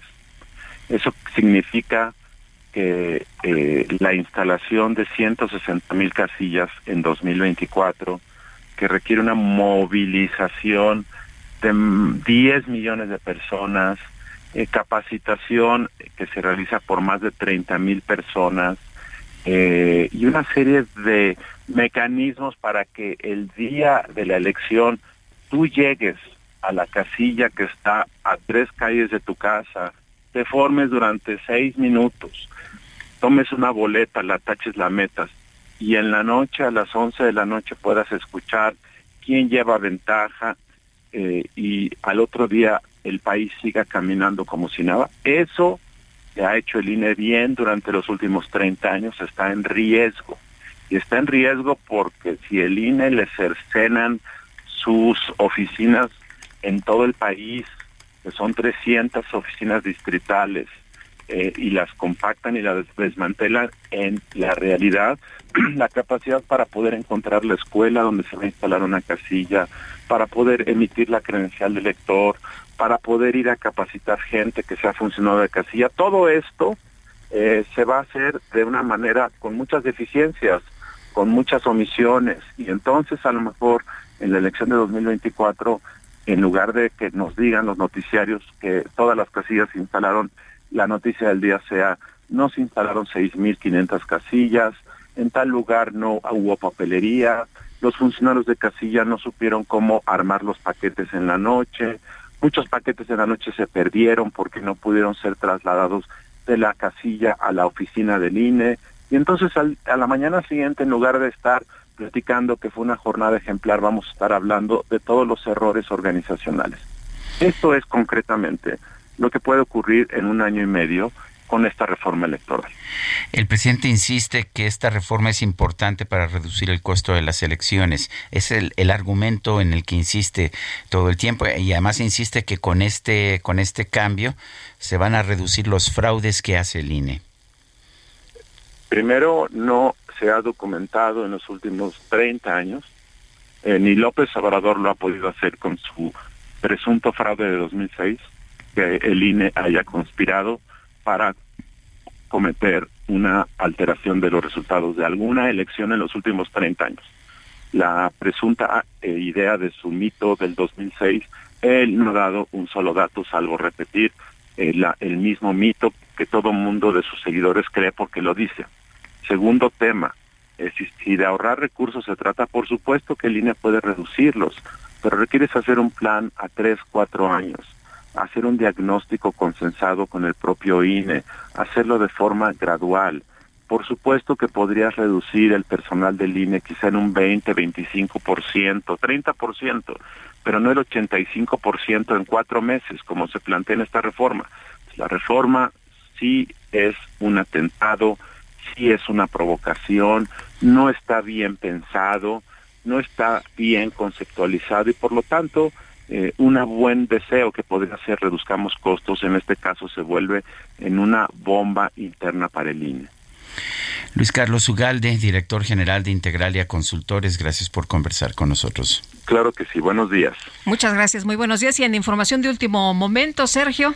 Pues el presidente de la República, Andrés Manuel López Obrador, acaba de confirmar que se ha eh, que se ha aprobado una planta de Tesla en el estado de Nuevo León, donde dijo que no permitiría que se construyera. Samuel García, el gobernador de Nuevo León, acaba de lanzar un tuit también que dice ganó México, ganó Nuevo León, ganamos todos. Sí, va, sí se hace la inversión y sí se hace en Nuevo León. Pues una muy, muy buena noticia esta mañana. Tesla eligió Nuevo León para instalar su primera fábrica en México. Esto lo ha confirmado el presidente López Obrador hace apenas unos minutos. Y la jefa de gobierno de la Ciudad de México, Claudia Sheinbaum, descartó que la concentración en el Zócalo por la defensa del INE represente un crecimiento para la oposición. Es eh, información que nos da en detalle Cintia Stettin. Cintia, cuéntanos, buenos días. ¿Qué tal? Muy buenos días a ustedes y al auditorio. Así como lo comenta la jefa de gobierno Claudia Sheinbaum, descartó que la concentración en el Zócalo de la Ciudad de México por la defensa del Instituto Nacional Electoral represente un crecimiento para la oposición. En conferencia de prensa, la mandataria capitalínea insistió en que este movimiento debió llamarse la Marcha para Volver al Pasado y es que apuntó que quienes convocaron y dicen ¿Sí? en 2016 agregó que la cifra de asistencia que ayer, bueno, que este domingo se dio a conocer, es decir, 90 mil asistentes a esta concentración en defensa del INE, eh, pues fue calculado eh, con base en el número de personas por metro cuadrado que ocuparon el centro de la capital. Al cuestionarle sobre las discrepancias entre estas cifras oficiales y la de los organizadores que decían que había más de 500 mil personas, dejó en claro la mandataria capitalina que cada quien pudo manejar el número de asistentes que desee y le convenga. Asimismo, dijo que luchan por la democracia y dijo que no hay mayor ejemplo de democracia que esta marcha que se realizó, dijo, reconoció de manera pacífica y apuntó pues que es válido pensar de manera diferente a la cuarta transformación. Hasta el momento es la información que tenemos. Muchas gracias. Hasta luego, Cintia. Seguimos en estos buenos días. Oye, ¿y si es una marchilla que no les quita el sueño? ¿Por qué están tan, eh, preocupados? Bueno, parece que sí les quitó el sueño, le han dedicado mucho tiempo a descalificar la marcha, los organizadores, los participantes. Eh, y bueno, eh, por otra parte, el presidente nacional de Morena, Mario Delgado, ha pedido a los dirigentes estatales, a los 32 dirigentes estatales de, de ese partido, que comiencen los trabajos para la organización de la mega marcha que ellos van a realizar el próximo 18 de marzo. Porque esa sí va a ser una mega marcha. Es así, en apoyo al presidente Andrés Manuel López Obrador. Bueno, pues este anuncio se dio después de la convocatoria a la movilización que hizo el presidente en su mañanera y después de que se refiriera a la concentración realizada por la oposición el domingo pasado en el Zócalo en defensa de la democracia en México. Nada más observen lo que va a pasar el 18 de marzo, por eso les diría yo a la oposición, ánimo, ahí la llevan y adelante y que bueno, que se definan, es lo que dijo el presidente. Bueno, pues el, el presidente de Morena Mario Delgado dijo que van a atender el llamado del presidente y que van a hacer de la marcha del 18 de marzo una jornada cívica ejemplar. Le pregunté al presidente de la República, dijo Mario Delgado, sobre la convocatoria del 18 de marzo y él me dijo que era una convocatoria abierta a toda la ciudadanía porque había que festejar el 85 aniversario de la expropiación petrolera. Vamos a tomar la invitación como personal y los dirigentes nos van a ayudar a que la gente se entere en el país por los que quieran venir, por los que nos quieran acompañar el próximo 18 de marzo, así lo hagan, va a ser una jornada cívica ejemplar histórica, es lo que dijo Mario Delgado, el presidente nacional de Morena van a pues a tratar de mostrar que ellos pueden conseguir mucha más gente. No, pues si tienes dinero y si pagas camiones y pues si claro, siempre es más fácil, ¿no? Pues sí. Oye, el representante del PAN ante el INE, Víctor Hugo Sondón, presentó una queja contra Mario Delgado y Morena para que se investiguen nexos con el crimen organizado. Víctor Hugo, eh, ¿cómo estás? Qué gusto saludarte. Muy buenos días. Hola Lupita, es un gusto estar con ustedes, Sergio. Buen día. Oye, cuéntanos de esta queja y por otra parte, pues lo que piensas de lo que ha dicho Mario Delgado, porque dice que los narcos son los panistas. Pues mira, este, yo creo que el señor no tiene calidad moral para eh, señalar y mucho menos pedir investigaciones de este tipo. Hay una historia eh, de nexos, digamos, extraños o con persona extraña, con recursos también de dudosa procedencia de Mario Delgado. Desde que fue secretario de Finanzas, hay que recordarlo con Marcelo, que con una empresa fantasma eh, se dedicó a extraer recursos públicos para estar financiando campañas el metro fue otra de las fuentes de financiamiento, que tal vez también a eso se deba que hoy este metro no tenga el mantenimiento que requiere y estén pasando tantas complicaciones. En, mira, en este caso nosotros presentamos una, una queja en contra de Morena y de su dirigente, porque ya se dio una constante y, es permanente que en cada proceso electoral eh, metan dinero de dudosa procedencia. Los tiempos de fiscalización, a veces el Instituto Nacional Electoral, no dan para que se haga esta investigación exhaustiva. Es por eso que el día de ayer prestamos una queja y una solicitud al Instituto Nacional Electoral con anexos de pruebas que pueden eh, estar verificando para que ahora sí que con mayor tranquilidad y mayor este, eh, tiempo puedan estar investigando este este hecho. Asimismo, también presentamos una queja, ah, perdona, una denuncia ante la Fiscalía de Delitos Electorales, también por este financiamiento irregular que ha venido recibiendo este Morena y, bueno pues ellos ya con elementos eh, de policía investigadora eh, también de recursos de, perseguir esos recursos de cuál es su origen pues seguramente podremos dar con que en varios procesos electorales a más de que los grupos criminales han ayudado a amagar a contrincantes han ayudado a amenazar a la propia ciudadanía para que no asista a emitir su voto sin duda alguna esto todo en un, en un círculo este, cerrado eh, tendremos que estar sabiendo cuál es el origen de esos recursos.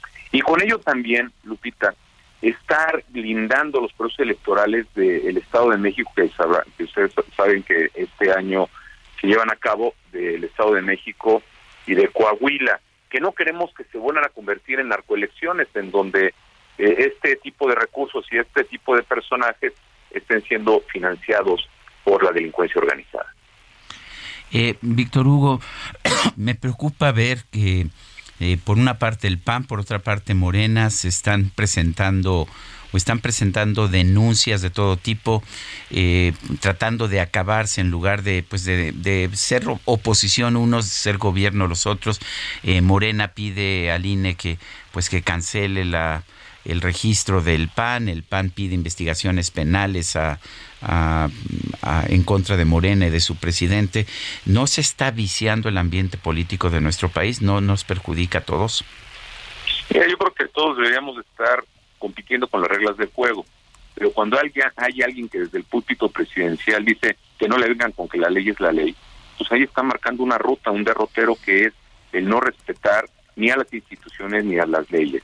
Y siendo que él representa una de las instituciones y no permite que de ninguna manera ninguno de sus este, allegados lleve a cabo este mismo respeto. Entonces, nosotros estamos eh, buscando llevar propuesta, llevar a cabo un trabajo eh, limpio, derecho, eh, dirigido hacia la ciudadanía. Pero ellos te la pasan.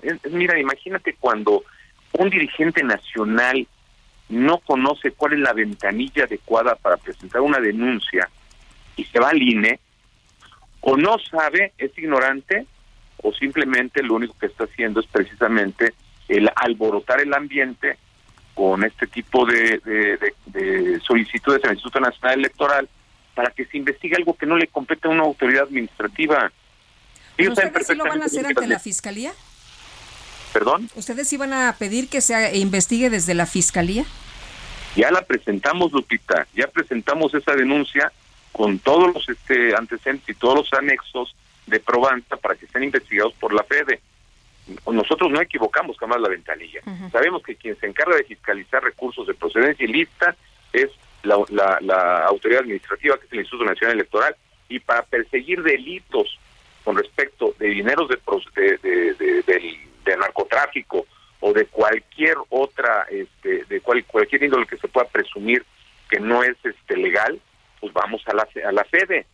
Pero ellos van a pedir al Instituto Nacional Electoral que se le quite el registro al Partido Acción Nacional por supuestamente eh, tener vínculos con agentes como esta persona que está siendo procesada en Estados Unidos. Hay que, hay que, hay que enumerar algo muy claro, y eso sí para que lo escuche todo su auditorio.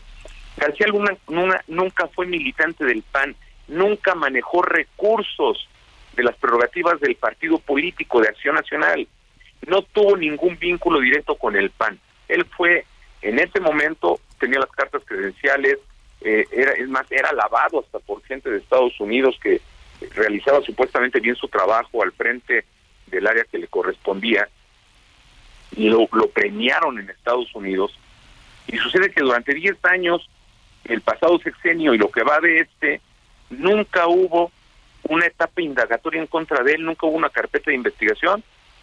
Mejor lo detienen en Estados Unidos y es donde empieza todo ese proceso, pero aquí fueron 10 años de impunidad, si lo queremos ver así. Nosotros nunca supimos, nunca nos dimos cuenta de algo así. Y nosotros tampoco somos tapadera de nadie. Si el señor es responsable, es culpable, que pague en Estados Unidos, que pague en México, y él y quien sea, el nombre que tenga. Muy bien, pues Víctor Hugo, muchas gracias por conversar con nosotros. Buenos días. Lupita, muchas gracias a ustedes por la oportunidad. Vamos a una pausa y regresamos.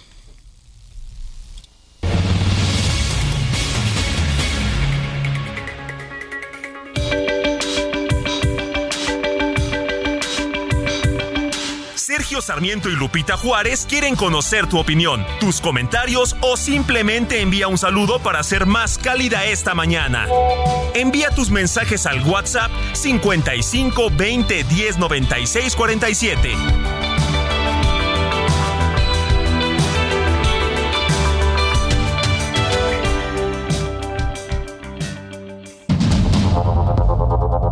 Continuamos con Sergio Sarmiento y Lupita Juárez por el Heraldo Radio.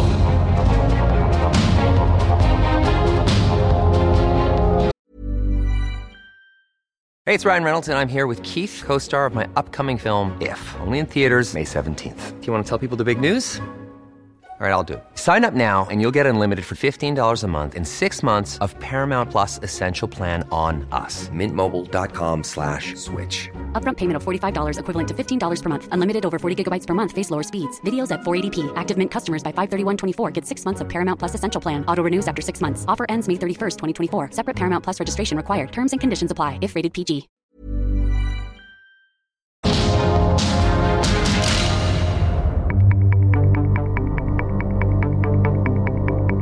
Jaque Mate con Sergio Sarmiento.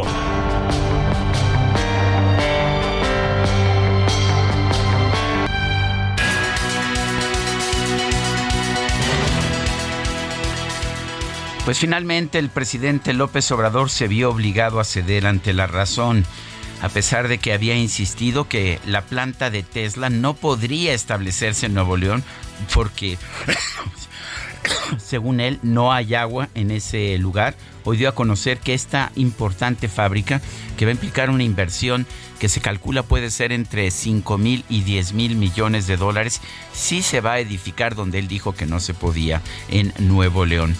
Y en realidad, eh, el lugar donde se ubica una planta debe ser siempre decisión de los dueños y los ejecutivos de una empresa. El gobierno debe establecer reglas de aplicación general y si una empresa las cumple, entonces pues debe tener la posibilidad, la libertad de quedarse donde más le convenga. Las propuestas de Andrés Manuel López Obrador de que la planta se estableciera cerca del AIFA o en el sureste de la República no consideraban las necesidades reales de Tesla. No sabemos realmente lo que conversaron los dos en la videollamada de este lunes, esta llamada entre AMLO y el dueño de Tesla, Elon Musk, pero es claro que el presidente no pudo ya decir que no. Supongo que lo que le dijo el empresario es que se habría llevado de otra forma la inversión a Austin, Texas, donde se le estaban ofreciendo millones de dólares, cientos de millones de dólares en incentivos fiscales.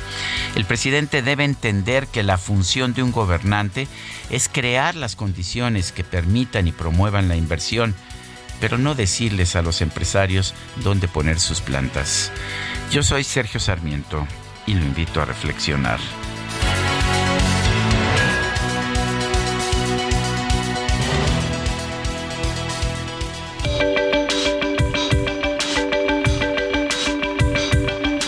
Sergio Sarmiento, tu opinión es importante.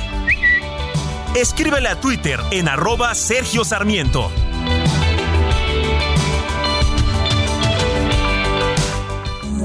El Químico Guerra. Con Sergio Sarmiento y Lupita Juárez.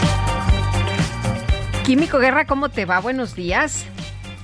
Lupita, buenos días, Sergio. Pues vamos a hablar de otras cosas, ¿no?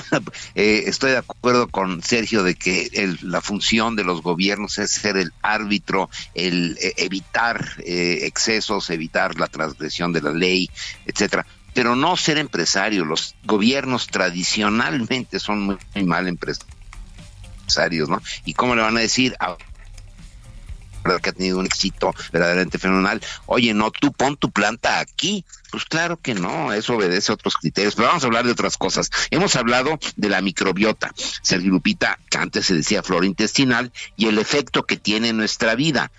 Yo soy yo y mis circunstancias, decía Ortega y Gasset, pues hoy en día tendremos que decir, Sergio Lupita, tú eres tú y tu microbiota. También he estado hablando del microbioma. ¿Qué diferencia hay entre microbiota y microbioma, Sergio Lupita? La microbiota es la población de microorganismos que habitan en, en nuestro cuerpo. 100 mil millones de bacterias es lo que en promedio tenemos. El microbioma, por otro lado, es el conjunto de genes de los microorganismos que eh, componen la microbiota. La microbiota no solo hace la digestión de lo que comemos, sino que cuida nuestra defensa, interviene en, el peso o sobrepeso, en las alergias, diabetes, colesterol, bueno, y hasta en el buen o mal humor que tengamos. Eso lo estamos descubriendo actualmente. Pues fíjense que ingenieros de la Universidad de Tufts eh, liderados por el doctor John Langermans, acaban de publicar en Advanced Intelligence Systems, Sistemas de Inteligencia Avanzados, un trabajo verdaderamente de frontera, Sergio Lupita, el diseño y manufactura de una píldora impresa en 3D que contiene canales microfluídicos que pueden muestrear diferentes etapas del tracto gastrointestinal. Hemos aprendido, estoy citando al doctor Son González, que es este coautor, hemos aprendido mucho en los últimos años acerca del papel que juega el microbioma en la salud y en la enfermedad. Sin embargo, sabemos muy poco acerca de su biogeografía, o sea, dentro del tracto intestinal, en qué parte están, qué bacterias, en qué cantidades, etcétera, ¿no? eh, más de mil especies de bacterias habitan nuestros intestinos. La enorme mayoría de ellas juegan un papel benéfico y en apoyo a la digestión y a la protección contra la enfermedad. Cuando el balance material de este microbioma se rompe, ocurre una condición conocida como disbiosis, de la cual padecen muchos millones de mexicanos, que está asociada a la inflamación, susceptibilidad a las infecciones e inclusive la exacerbación de otras enfermedades como el cáncer de colon. Por lo tanto, fíjense, esta píldora se eh, introduce, está impresa en 3D, tiene adentro toda una cantidad de sensores que van diciendo qué especies de bacterias hay, en qué eh, nudo, en qué curvita intestino para poder así tener una información mucho más precisa y útil acerca de nuestro microbioma. Eh, avances interesantes que están cambiando nuestras vidas. Parece ser una cuestión pues sin importancia, ¿no? Lo de nuestra microbiota es importantísima. Inclusive la toma de decisiones a veces está influida por las bacterias. Podríamos decir que alguien que le dice a otro empresario dónde poner su planta tiene su microbioma alterado. Sería bueno que le pusieran una pastillita para ver qué le está pasando. Muy bien, muchas gracias, Químico. Muy buenos días.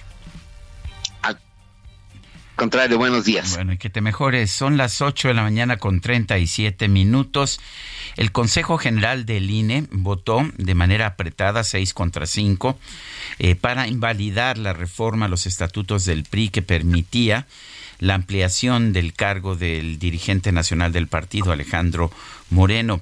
Tenemos en la línea telefónica a Dulce María Sauri, ex dirigente nacional del PRI. Dulce María Sauri, gracias por tomar nuestra llamada. Eh, ¿Cómo ves esta decisión del Consejo General del INE? Eh, ¿cuál, es la, ¿Cuál es el mensaje que está mandando? Eh, buenos días, Sergio. Buenos días, Lupita. Buenos días, ¿qué considero, Considero que la decisión de invalidar las reformas del Consejo Político Nacional del 19 de diciembre pasado es correcta y acertada. La facultad de eh, modificar, reformar los estatutos del PRI, la tiene exclusivamente la Asamblea Nacional y por excepción el Consejo Político Nacional. Pero para que pueda funcionar esa excepción, se requiere reunir uno de tres requisitos. Que haya justificación, que sea mandato legal, es decir, que provenga de una reforma de ley, como sucedió cuando se reformó la ley para el acceso de las mujeres a una vida libre de violencia, se reformó eh, el, el programa de acción del PRI, o para armonizar los estatutos con una reforma electoral. Esta última fue eh, la razón que adujeron para convocar a esta sesión de consejo.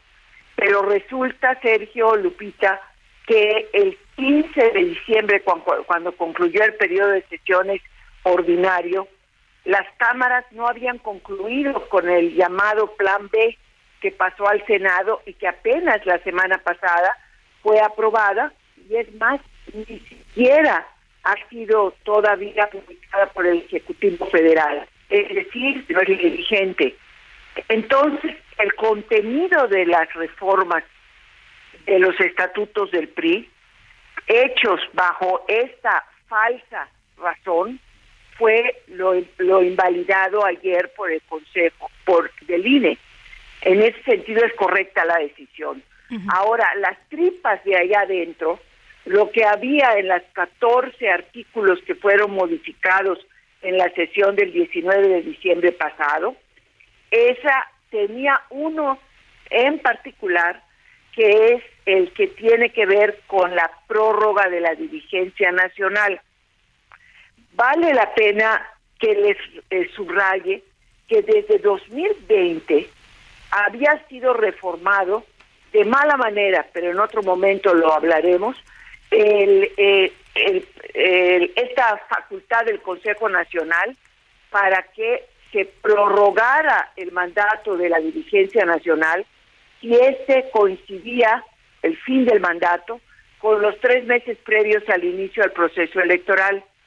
En la ley actual vigente está que el proceso electoral empieza la primera semana de septiembre, es decir, el 4 de septiembre de este año para la elección del 2024.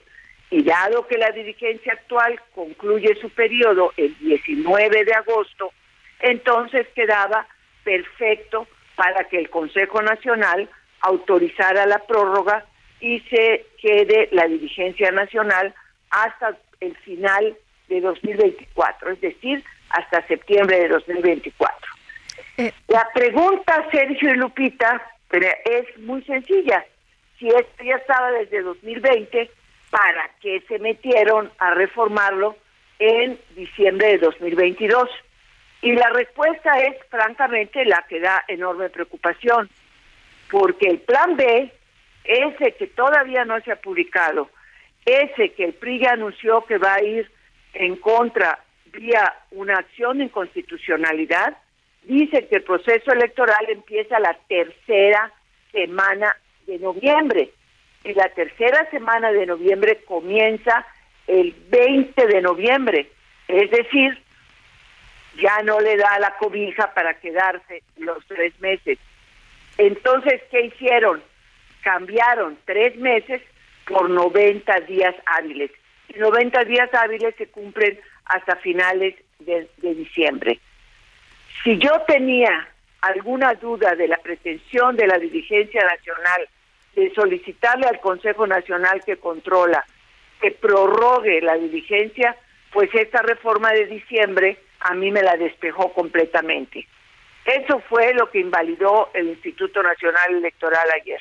Eh, Dulce María, pero bueno, pues eh, no se van a quedar con los brazos cruzados, ¿no? Ya dijeron que van a impugnar esta decisión ante el Tribunal Electoral. Bueno, es correcto, es su derecho y tiene que presentar los elementos y los argumentos ante el tribunal para defender una reforma que fue hecha, por decirlo suavemente, fuera de tiempo. Aquí la verdad es que hay una especie de esquizofrenia política. ¿Por qué razón sesiona el Consejo Nacional del PRI para anticipar una reforma en sus estatutos contra justamente el plan B del presidente López Obrador que han estado insistiendo una y otra vez que van a controvertir vía una acción de inconstitucionalidad. Francamente no se entiende que no podían esperar las reformas estatutarias a que quedara firme, firme, o sea, jurídicamente hablando, que ya hubiera sido publicado y que estuviera vigente este plan B electoral para emprender las reformas. ¿Por qué la prisa? Y la respuesta para mí es que simple y llanamente querían asegurar que bajo cualquier escenario la dirigencia nacional pudiera extender su mandato. Eh, Dulce María Sauri, gracias por conversar con nosotros esta mañana. Mucho gusto, muy buenos días. Gracias, buenos días. Sí, Morena solicitó al Instituto Nacional Electoral cancelar el registro del PAN por convertirse, dicen, en una organización criminal. Mario Yergo, diputado federal, representante Morena Anteline, ¿qué tal? Muy buenos días. ¿Qué tal? Muy buenos días, Lupita, Sergio, te saludo, saludo a quienes hacen posible este esfuerzo informativo. Gracias. Oye, cuéntanos, Mario, de, de este eh, señalamiento en contra del PAN. Efectivamente, como bien apuntas, el día de ayer la dirigencia nacional que encabeza nuestro compañero Mario Delgado Carrillo presentó ante la unidad técnica de lo contencioso electoral del Instituto Nacional eh, Electoral un recurso, un procedimiento especial eh, sancionador eh, para que la autoridad electoral analice y en su caso retire el registro como partido político nacional al partido Acción Nacional. Y bueno, yo entraría primero definiendo, eh, de acuerdo a nuestra constitución, qué es un partido político. Y lo define pues el artículo 41 y dice que los partidos políticos son entidades de interés público cuya finalidad es promover la participación ciudadana en la vida democrática del país, no promover eh, ni auspiciar a cárteles inmobiliarios como destacados panistas lo han hecho en la delegación Benito Juárez en la Ciudad de México o el propio destacado militante que hoy Acción Nacional trata eh, de negar como lo es. Te refieres a Genaro, García Luna. Oye, pero entonces si hay un funcionario, pero eh, entonces si hay un funcionario que realice actos de corrupción debe culparse a todo el partido?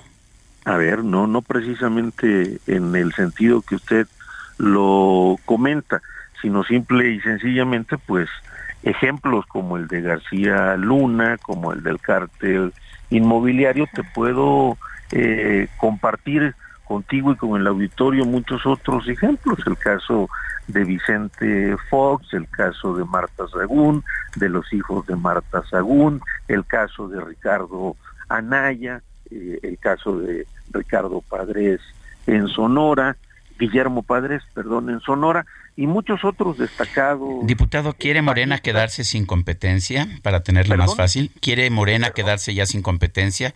sería más fácil las elecciones, ¿no? No, de, de ninguna manera, Sergio. Simple y sencillamente vivimos en un estado eh, de derecho y creemos que hay elementos para que el propio Instituto Nacional Electoral se pronuncie al respecto, integre las diligencias correspondientes y desde luego turne a la sala regional especializada este tema. Te quiero señalar eh, un, un, ejemplo nomás. Seguramente tú que eres un conocedor de la historia, no tan solo del país, eh, sino del mundo, eh, como seguramente recordarás, en España hubo un caso es un referente internacional. En el caso de nuestro país no lo hay, pero en el caso de España eh, sí lo hay con el partido eh, Batasuna, que bueno, fue eh, creado en 2001 y en el caso de España fue su disolución en el 2003 porque la autoridad, no tan solo la autoridad electoral, sino la autoridad jurisdiccional encontró elementos que vinculaban a esta organización política con la organización eh, terrorista vasca ETA. Y bueno, fue disuelto. Y creo que hay los elementos, eh, Sergio y Lupita, para que la autoridad electoral pueda conocer y pueda atender este tema. Oye, Mario, pero nos vamos a quedar sin partidos, ¿no? Nos vamos a quedar sin partidos porque el PAN argumenta nexos de Mario Delgado, tu presidente nacional, y de tu propio partido con el narcotráfico. Y tenemos pues, videos de entregas de dinero en efectivo y tenemos el caso de Segalmex, entonces, ¿por qué no, cancelamos a todos los partidos? No hay absolutamente eh, ninguna autoridad jurisdiccional se ha pronunciado al respecto. Y en el caso de García Luna, pues es de la opinión pública, Sergio y Lupita, que una corte americana lo declaró culpable de nexos con el narcotráfico, de permitir eh, eh, la, la inserción de drogas a los Estados Unidos y desde luego también permitir aquí auspiciar cárteles de la droga en nuestro país y bueno, pues será la propia autoridad electoral quien conozca y se pronuncie al respecto. Muy bien, pues Mario, te agradecemos como siempre que puedas platicar con nosotros. Muchas gracias. No, al contrario, gracias por el espacio y me reitero a sus órdenes. Gracias, buenos días. Un saludo. Gracias, son las 8 de la mañana con 49 minutos. Vamos a un resumen de la información más importante. El presidente Andrés Manuel López Obrador confirmó que la nueva planta de Tesla en México se va a instalar en el estado de Nuevo León. Señaló que la empresa se comprometió a ayudar a cuidar el abasto del agua. Platicamos ayer con el señor Elon Musk, el director de Tesla. Hay ya un entendimiento, si van a dedicar la inversión a México y se va a establecer la planta en Monterrey con una serie de compromisos para enfrentar el problema de la escasez de agua. Ellos van a ayudar. No quiero ampliar más la información porque creo que mañana se va a dar a conocer este anuncio a detalle por parte de la empresa ¿Te acuerdas del expresidente de los Estados Unidos, eh, Donald Trump, que cuando perdía audiencia, cuando se le caían las audiencias, que veía que ya el auditorio estaba aburrido, hablaba del muro? Sí. Bueno, pues el presidente López Obrador señala que sigue en pie su compromiso de establecer en México un sistema de salud similar al de Dinamarca. ¿Cuántas veces lo hemos escuchado? Reafirmo el compromiso de que este año vamos a tener concluido este sistema de salud universal, eficaz y gratuito. O sea que sigue en pie lo de Dinamarca para que este, nuestros adversarios vayan tomando nota. Y cada 15 días vamos a estar informando sobre el avance, porque este, tienen un buen sistema de salud. Eh, en Dinamarca eh, está establecido lo que se conoce como estado de bienestar, que es lo que nosotros queremos dejar establecido en México. Por cierto, podría empezar por las medicinas. Nos acaban de informar que en eh, Guanajuato no hay insulina para los diabéticos. Bueno, y lo prometió en 2019, en 2020, en 2021, ahora lo promete para 2023. El Instituto Nacional Electoral dio a conocer que este lunes impuso multas por más de 2.1 millones de pesos a cinco partidos por irregularidades de fiscalización. El Comité Ejecutivo Nacional del PRI señaló que respeta la decisión del INE de invalidar las reformas a sus estatutos. Sin embargo, anunció que va a agotar todas las instancias legales para impugnar esa resolución. La Secretaría de la Defensa Nacional abrió una investigación por el caso de los cinco jóvenes abatidos en Tamaulipas tras recibir una denuncia del Comité de Derechos Humanos de Nuevo Laredo por incumplimiento del protocolo sobre el uso de la fuerza. En realidad, la investigación debería ser hecha por la Fiscalía General de la República y por la Comisión Nacional de Derechos Humanos, como de que la Sedena se investiga a sí misma. Bueno, y el Banco Mundial estimó que los terremotos que afectaron Turquía el pasado 6 de febrero, así como sus réplicas, causaron daños por más de 34 mil millones de dólares. Y ahora soy un hombre que les causa admiración, porque tengo mis millones y chamacas de a montón Pues el empresario de origen sudafricano Elon Musk recuperó este lunes el título de la persona más rica del mundo tras un aumento del valor de las acciones de Tesla. Según Bloomberg, la fortuna de Musk se estima ya en 187 mil 100 millones de dólares. Supera el patrimonio del empresario francés, esposo de, de nuestra actriz más famosa, eh, Bernard Arnault, estimado en 185 mil millones de dólares. Esposo de Salma Hayek, por supuesto. Y el mundo está a mis pies. Puedo que yo. Para Lupita Juárez, tu opinión es importante. Síguela en arroba Lupita Juárez H.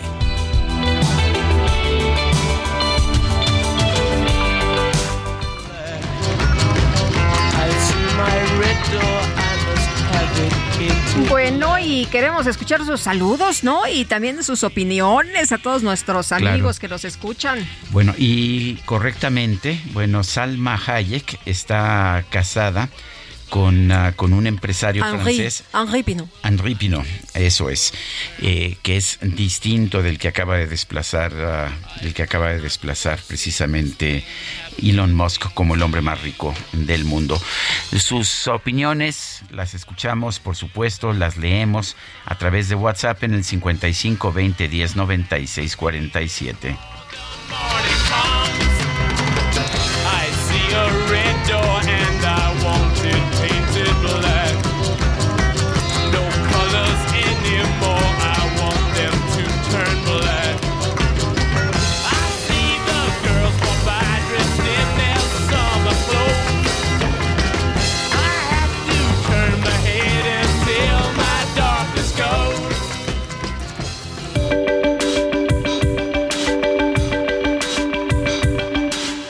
Sarmiento y Lupita Juárez quieren conocer tu opinión, tus comentarios o simplemente envía un saludo para hacer más cálida esta mañana. Envía tus mensajes al WhatsApp 55 20 10 96 47.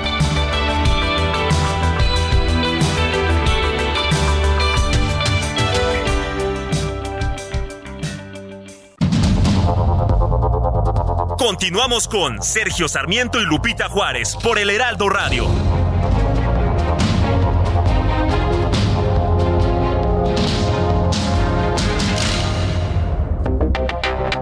Antonio Aguilar Ayala de Guadalajara. El hecho de que haya habido fraude y el INE no haya participado explica, sin embargo, que el INE fue superado por otros medios. Entonces lo que habría que fortalecer es evitar que haya fraudes.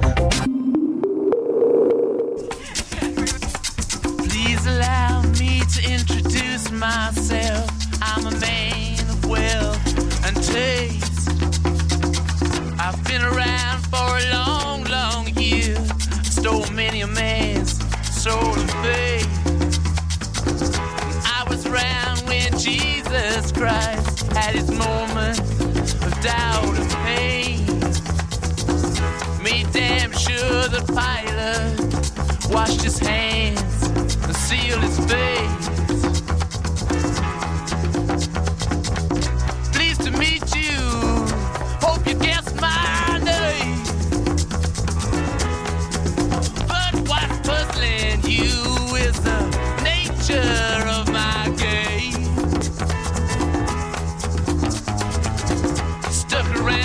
Otra probadita de la música de los Rolling Stones, música de los tiempos en que mm, Brian Jones, fallecido en 1969, hacía muchos de los arreglos musicales. Esto es Sympathy for the Devil del álbum Their Satanic Majesty's Request.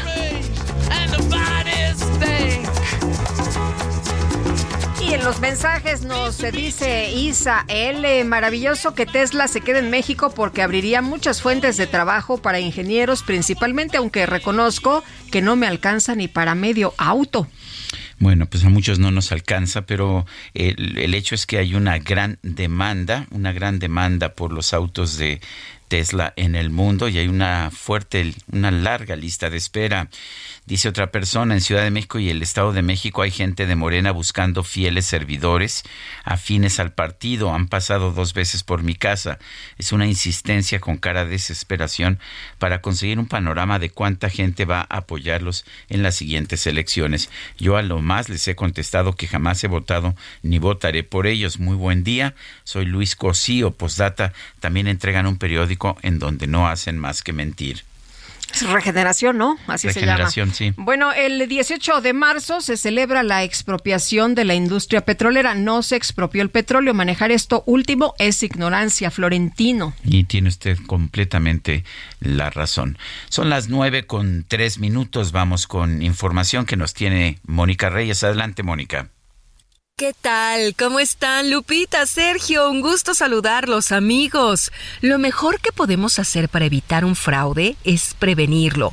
Por eso, junto al Banco Nacional de México, te cuento el 1, 2, 3 contra los fraudes. 1. Nunca compartas con nadie tus claves de acceso, NIPS ni códigos de tu NetKey o el CBB de tu tarjeta. 2. El banco jamás te llamará para solicitarte códigos o claves de acceso que recibas por mensaje SMS. 3. El banco nunca te pedirá hacer transferencias para proteger o blindar tus cuentas. Recuerda, si te piden tu información confidencial, es fraude. 1, 2, 3, juntos con Citibanamex contra el fraude. Regreso con ustedes, Lupita, Sergio, muchas gracias. Seguimos escuchando más noticias. Gracias a ti, Mónica Reyes. Y son las nueve de la mañana con cuatro minutos. Ya la veo venir. Ya viene, ya viene para acá. Un poquito contaminante y humeante, pero bueno, ya viene la microdeportiva. Máteme ese recuerdo de ese amargo amor. Estoy con todo. ¿Cómo te extraño, mi amor? ¿Qué debo hacer? Te extraño tanto que voy a... La microdeportiva. Ay, amor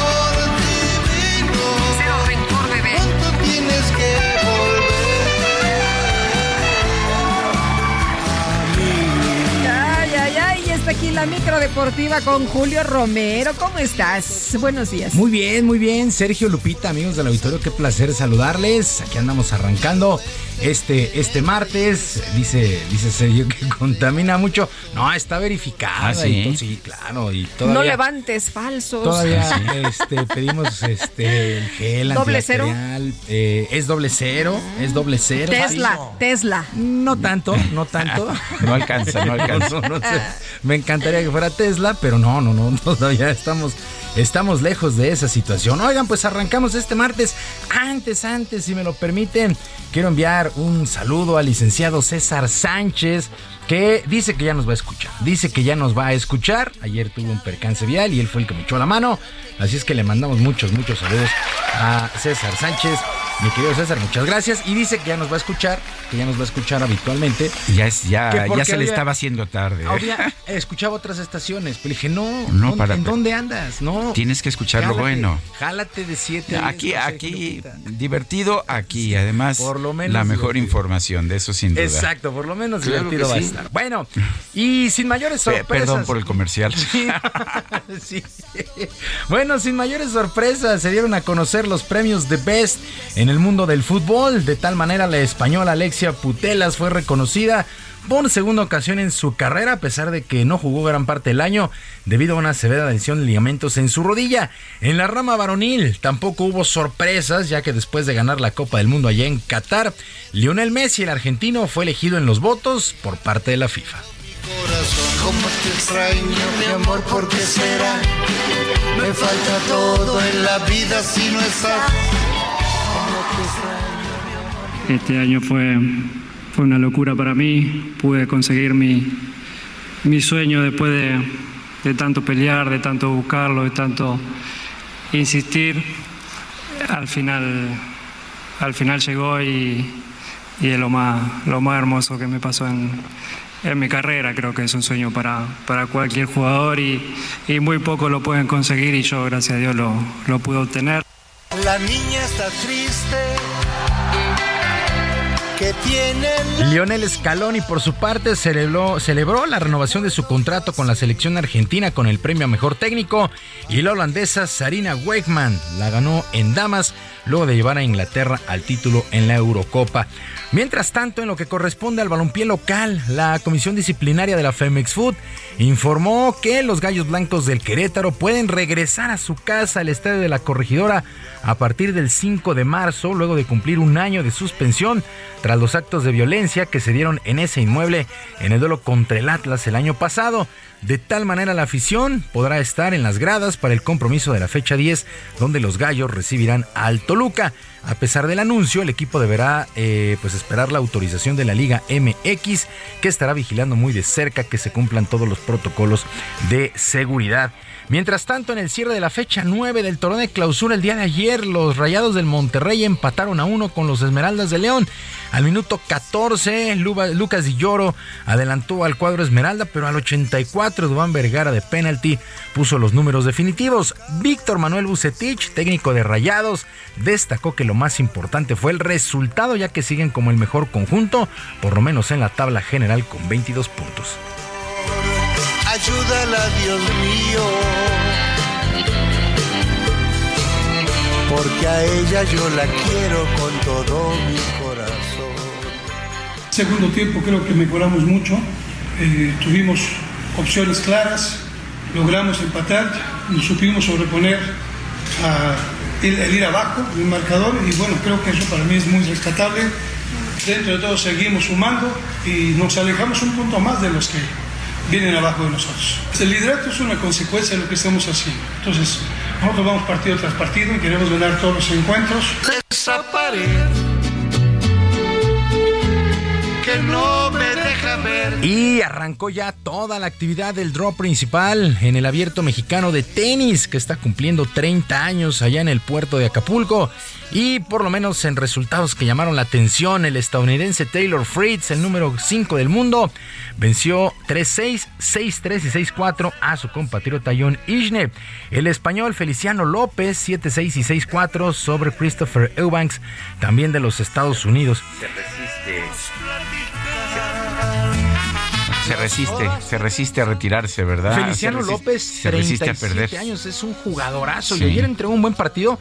Y mira que no bueno, batalló el primer set, se fue 7-6, pero el segundo 6-4 con una solvencia, a mí me llama Qué mucho la atención. partidos ayer, ¿eh? Yo vi tres y la verdad es que me gustaron. Yo, el que alcancé a ver, yo y así ya a este, pues a regañadientas de mi propio cuerpo, fue el de Casper Ruth, el de Casper Ah, el Ruth. de la noche también Sí, se fue a tres sí, sets. Pues ya es que tú eres muy nocturno, Híjole, yo no llego a esas no, horas. Pues no te creas, más bien soy muy picado ahí. con- le pongo y, y- y lo, y lo vi.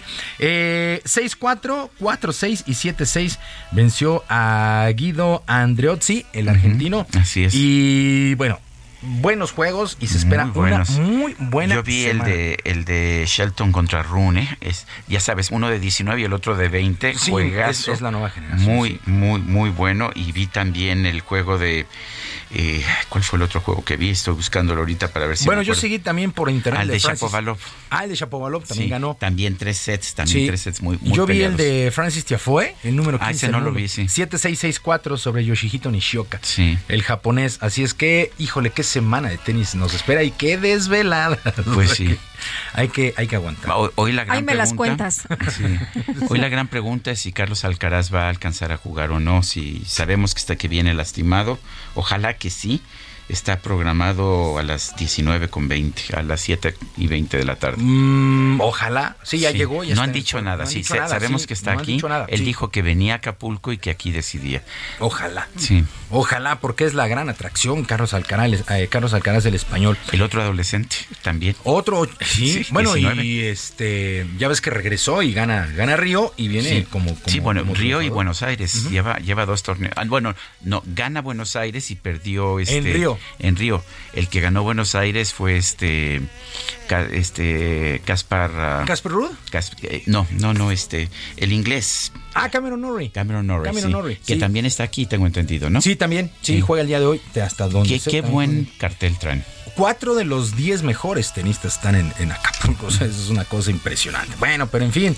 Y del mundo del tenis nos vamos al básquetbol porque parte de la selección mexicana regresó a nuestro país luego de conseguir una histórica calificación al Mundial de la especialidad tras vencer en el último duelo del selectivo de FIBA América a Uruguay.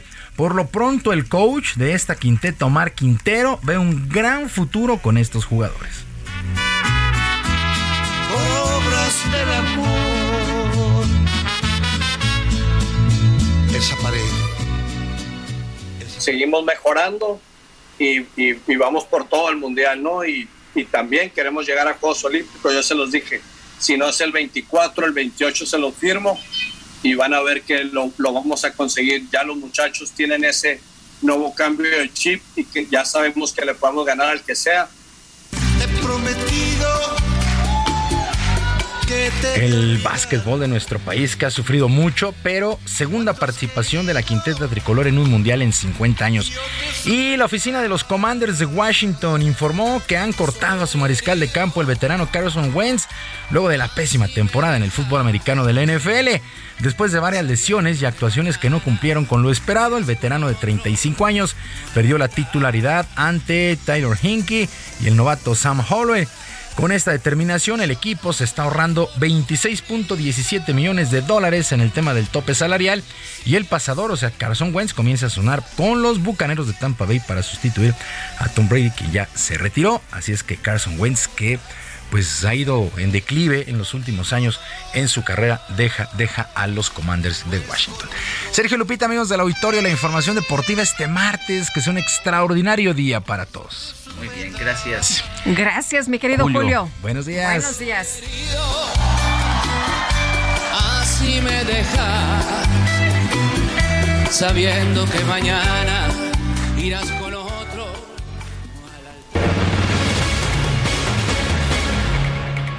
Son las 9 de la mañana con 14 minutos. Tres de los cinco trabajadores de Pemex lesionados en la explosión de la refinería General Lázaro Cárdenas en Minatitlán han fallecido. Juan David Castilla nos tiene el reporte. Adelante, Juan David.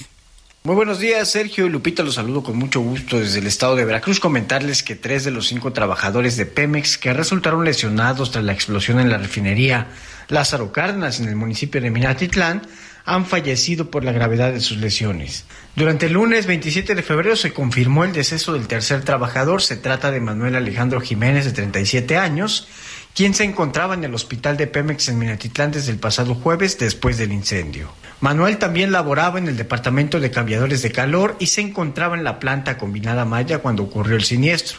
Su estado de salud era delicado, pues tenía quemaduras de tercer grado en varias partes del cuerpo y había sido intubado. Durante el domingo fueron sepultados sus compañeros Leopoldo Sánchez Calixto y Alan Osvaldo Domínguez en el Panteón del Ejido Tacoteno en Minatitlán. Leopoldo tenía 42 años y Alan 45. Ambos fueron despedidos por sus familiares, amigos y compañeros de Pemex. Un total de cinco trabajadores petroleros resultaron lesionados tras esa explosión que ocurrió el pasado jueves 23 de febrero a las 12.30 horas. La empresa paraestatal indicó que se llevarían a cabo las revisiones necesarias para determinar las causas de la explosión. Sin embargo, hasta el momento no ha brindado información al respecto. Este es el reporte desde Veracruz, Sergio Lupita. Excelente día. Juan David Castilla, muchas gracias, muchas gracias por esta información. Bueno, oye, y fue cancelada la feria de primavera de Jerez, allá en Zacatecas, por la violencia que se vive en el estado. Omar Hernández, nos tienes todos los detalles. Te escuchamos. Buenos días. Las autoridades del pueblo mágico de Jerez en Zacatecas informaron este lunes la decisión de cancelar la Feria de la Primavera, una de las celebraciones más importantes de Zacatecas, festividad que se realiza durante Semana Santa. Jerez es un pueblo mágico alegre y esta situación que estamos viviendo nos ha orillado, porque la gente así lo ha expresado, eh, que no haya eventos masivos por temor, por miedo, por la inseguridad que estamos viviendo en el municipio, también en el estado, pero el municipio. Entonces, esa decisión es para proteger primer, en primer lugar eh, no poner condiciones para que haya eventos violentos. El presidente municipal aseguró que en los próximos días anunciará una estrategia contra la inseguridad donde convocará al gobierno estatal, federal y a la población a sumarse en acciones que le devuelvan la tranquilidad a este municipio. También será un cálculo de los recursos que el municipio gastaría en las festividades de Semana Santa, dinero que ahora será encaminado para fortalecer la seguridad de Jerez. Ese dinero que estaba presupuestado para la Feria de Primavera 2023 se va uh, a ir para implementar cámaras de seguridad, este, patrullas, eh, equipo de, eh, de nuestros policías, con la cancelación de la Feria de la Primavera 2023, suman tres años sin que se realice la mayor festividad de Jerez a raíz de la pandemia y ahora por la violencia. Desde Zacatecas, Omar Hernández para Heraldo Media Group. Bueno, y ya que estamos en Zacatecas, la secretaria general de la sección 37 del Sindicato de Trabajadores del ISTE, María de Los Ángeles Fernández, confirmó el bloqueo al Boulevard Adolfo López Mateos que se va a realizar el día de hoy en protesta por la falta de atención a la crisis que se vive en el Hospital General de esta institución. Esta manifestación se realizará al cumplirse tres semanas de que médicos y enfermeras comenzaron a trabajar bajo protesta y colgaron batas blancas a la entrada de su centro de trabajo, las cuales permanecen a la vista. El 8 de febrero, decenas de médicos y enfermeras denunciaron que el Hospital General de Lista en Zacatecas está al borde del colapso debido a la falta de especialistas, equipo médico, insumos, medicamentos y por el deterioro del inmueble. O sea que ya casi casi estamos como Dinamarca. Pues ahí te vamos, Dinamarca. Son las nueve con diecinueve minutos. El líder estudiantil que se enfrentó a Daniel Ortega, el presidente, el dictador de Nicaragua, es uno de los 222 presos políticos desterrados por el mandatario. Me refiero a Lester Alemán, integrante de la Alianza Universitaria Nicaragüense y expreso político. Lester Alemán, Gracias por tomar nuestra llamada. Cuéntanos, eh, cu cu ¿cuál es la situación que viviste allá en Nicaragua cuando fuiste preso? ¿Qué sentiste al ser liberado, desterrado, pero también despojado de tu nacionalidad?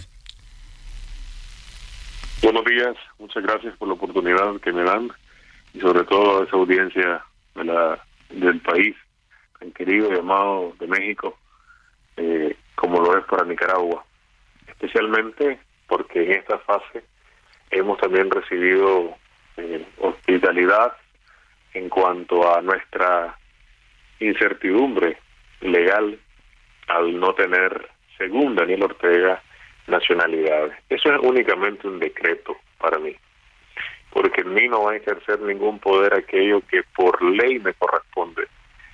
Y yo considero de que es una actitud malinchista lo que hace con nosotros, porque mientras alberga en Nicaragua a prófugos de la justicia, por ejemplo, como Manuel Funes, Salvador Sánchez Serén, que están recibiendo beneficios como una persona que tuviese muchísimo dinero dentro de Nicaragua y gozando de todos los derechos civiles, políticos y económicos que podés tener en tu país, ha desterrado a más de 220 personas. Así que Ortega, en su carácter de malinchista, lejos de hacerme daño, en todo caso está reafirmando que la persecución contra la juventud, la persecución sobre el campesino, la persecución sobre el productor, sobre el trabajador, de parte del Estado y privado, al final de cuentas es todo un comportamiento lejos del discurso, ¿no? Porque no es ni un gobierno cristiano, no es ni un gobierno que es solidario, ni mucho menos un gobierno que está al beneficio de los nicaragüenses, porque justamente está desterrando nicaragüenses. Definitivamente, eh, lo que he vivido en esta etapa de vida ha sido, pues, de, de, de incertidumbre en un cierto momento, porque el, el secuestro, ¿verdad? Porque la detención, no podemos ver el encarcelamiento, todo eso fue un secuestro, porque no, no tenía ningún respeto a las garantías que tenés al momento de ser detenido.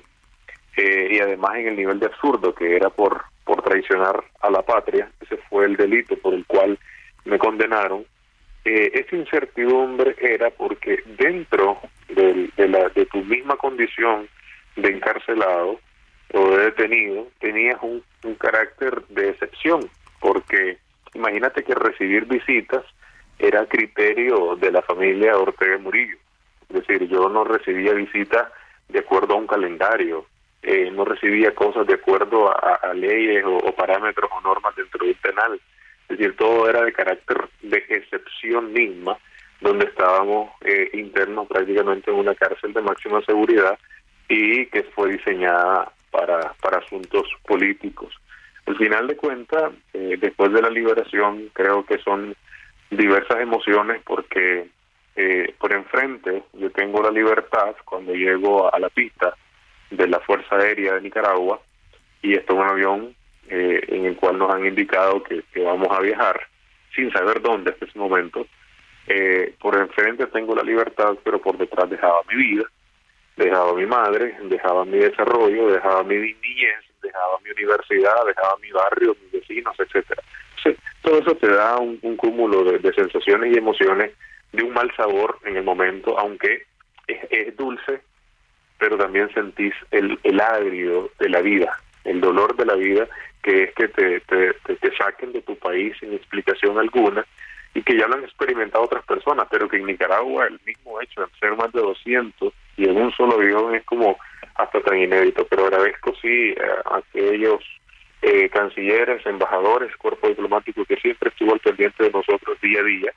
Y también agradezco a las medidas que en algún momento tuvo reacción la administración en México, pero sobre todo a la sociedad civil, a los medios de comunicación, ustedes, que siempre ponían nuestro tema eh, en la agenda, porque al final de cuentas esto es un, no es una lucha individual, esto no es una lucha por Lester alemán, esto no es una lucha por un partido político, esto es una lucha por los derechos humanos y políticos en Nicaragua y todo aquel que esté de acuerdo con la democracia y la garantía de los derechos humanos, por tanto, debe condenar lo que está pasando en Nicaragua. Y en Nicaragua hay una dictadura que impera en contra de, su, de, de la misma nación, en contra de los mismos principios de ser nicaragüense y en contra de esa leyenda, de ese pasado, de esa construcción social que hemos hecho como una tierra que, que siempre al momento de una convulsión saca lo mejor de ella pero que nos vemos siempre inmersos en conflictos internos. Por tanto, creo yo que creo que yo que esta etapa me ha servido para ubicarme estos primeros días, ubicarme en un nuevo mundo, porque les podría decir que hasta Twitter cambió. Bueno. y eso no lo, imagínate, imagínate dominarlo ahora, ¿no? Es bueno. una situación tenemos que dejarte, Lester Alemán, porque vamos a una pausa, pero gracias, Lester Alemán, eh, integrante de la Alianza Universitaria Nicaragüense, por haber conversado con nosotros. Vamos a esta pausa.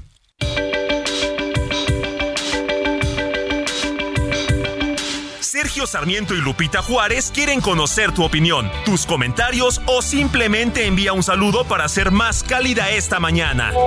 Envía tus mensajes al WhatsApp 55 20 10 96 47.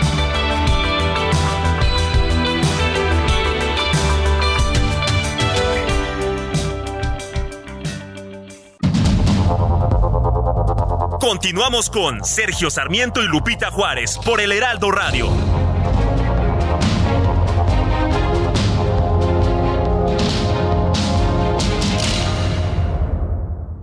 Amigos del Heraldo Radio, ya todos sabemos que con Sky es un clásico tener a los dos equipos más grandes de España enfrentándose, y ahora verlos en las semifinales a doble partido en la Copa del Rey será grandioso. Real Madrid y Barcelona este 2 de marzo y 5 de abril. Disfrútalos en exclusiva por Sky. Suscríbete ahora mismo y si eres cliente Sky prepago, realiza tu recarga y no te pierdas de estos grandes encuentros. Llámanos al 554040 0202. Gastrolab. Historia, recetas, materia prima y un sinfín de cosas que a todos nos interesan.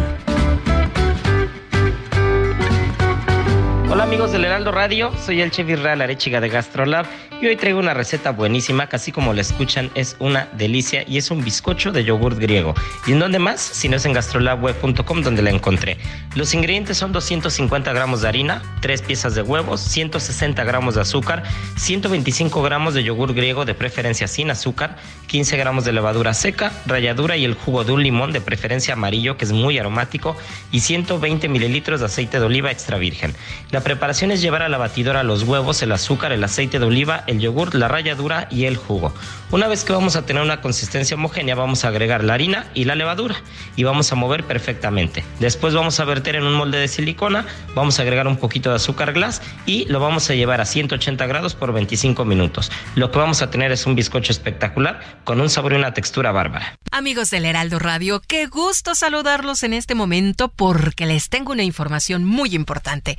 De acuerdo a estudios científicos, está comprobado que las enfermedades surgen por falta de nutrientes y también por la pérdida y oxidación de las células de nuestro cuerpo.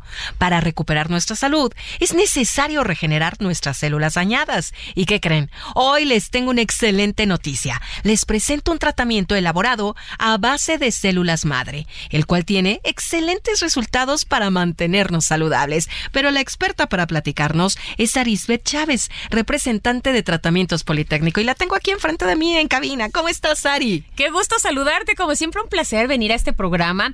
Fíjate que este tratamiento, en serio, debemos de aprovecharlo. Aquí en nuestro país tenemos investigadores que han logrado cosas extraordinarias y este precisamente está hecho a base de células madre. Todos tenemos células madre en, tu- en nuestro cuerpo. Son las encargadas de regenerar tus órganos, tejido, cartílago, hueso y la piel. Pero perdemos millones de ellas todos los días. Claro, ¿y cómo las motivamos, no? Y cómo las recuperas. claro. Este tratamiento que es eh, aprobado, investigado por científicos reconocidos a nivel mundial, nos ayuda a regenerar el funcionamiento de todos nuestros órganos y los resultados son que recuperas la salud, tienes huesos más fuertes, más saludables y sobre todo luces una piel joven y radiante.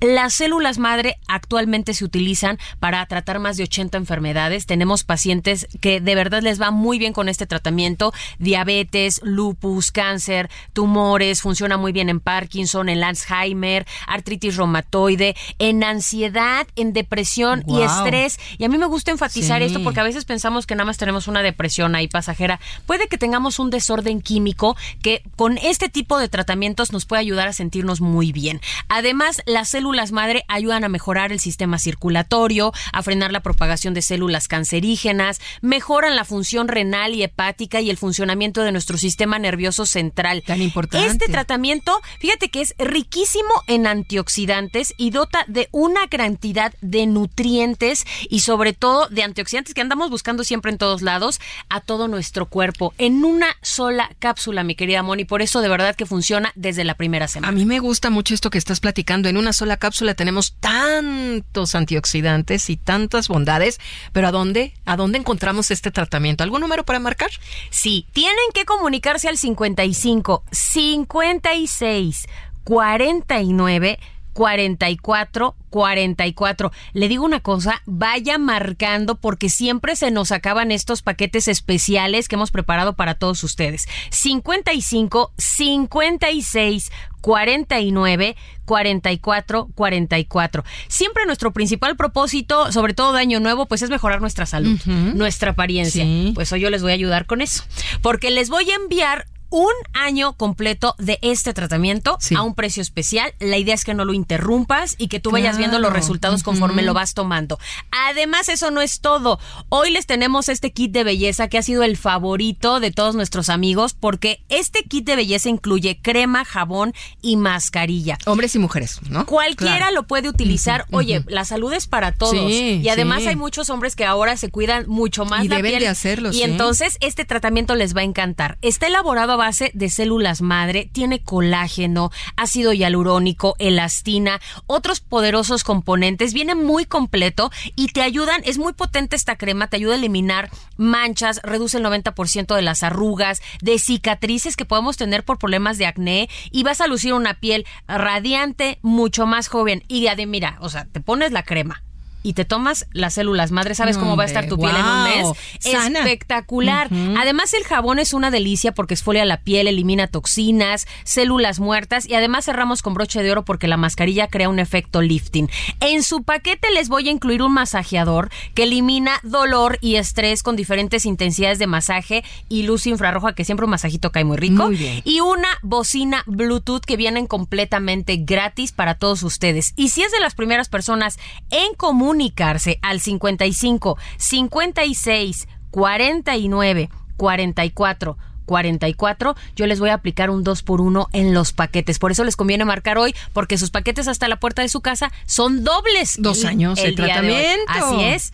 55 56 49 44 44. 55 56 49 44 44. Aprovecha la promoción porque de verdad es que vuela. A marcar. Muchas gracias, Ari. Hasta pronto. Regresamos al Heraldo Radio.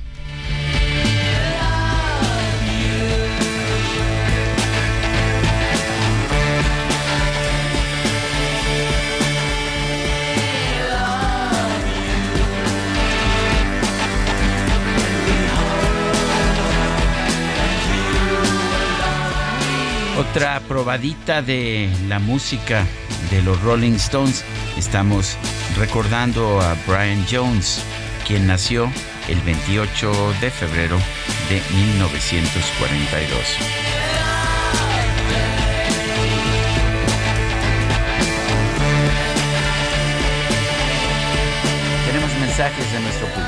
Bueno, pues nos dice Liz, adicional a lo mañoso que es el plan B, no se ha mencionado que miles de personas se quedarán sin empleo, traducido a miles de familias que quedan sin ingresos económicos, sin tratamientos médicos y el robo y o alteración de las urnas. Efectivamente va a haber un despido muy importante de personas del Instituto Nacional Electoral, de trabajadores que son capacitados y que tienen además esta formación durante muchísimos años.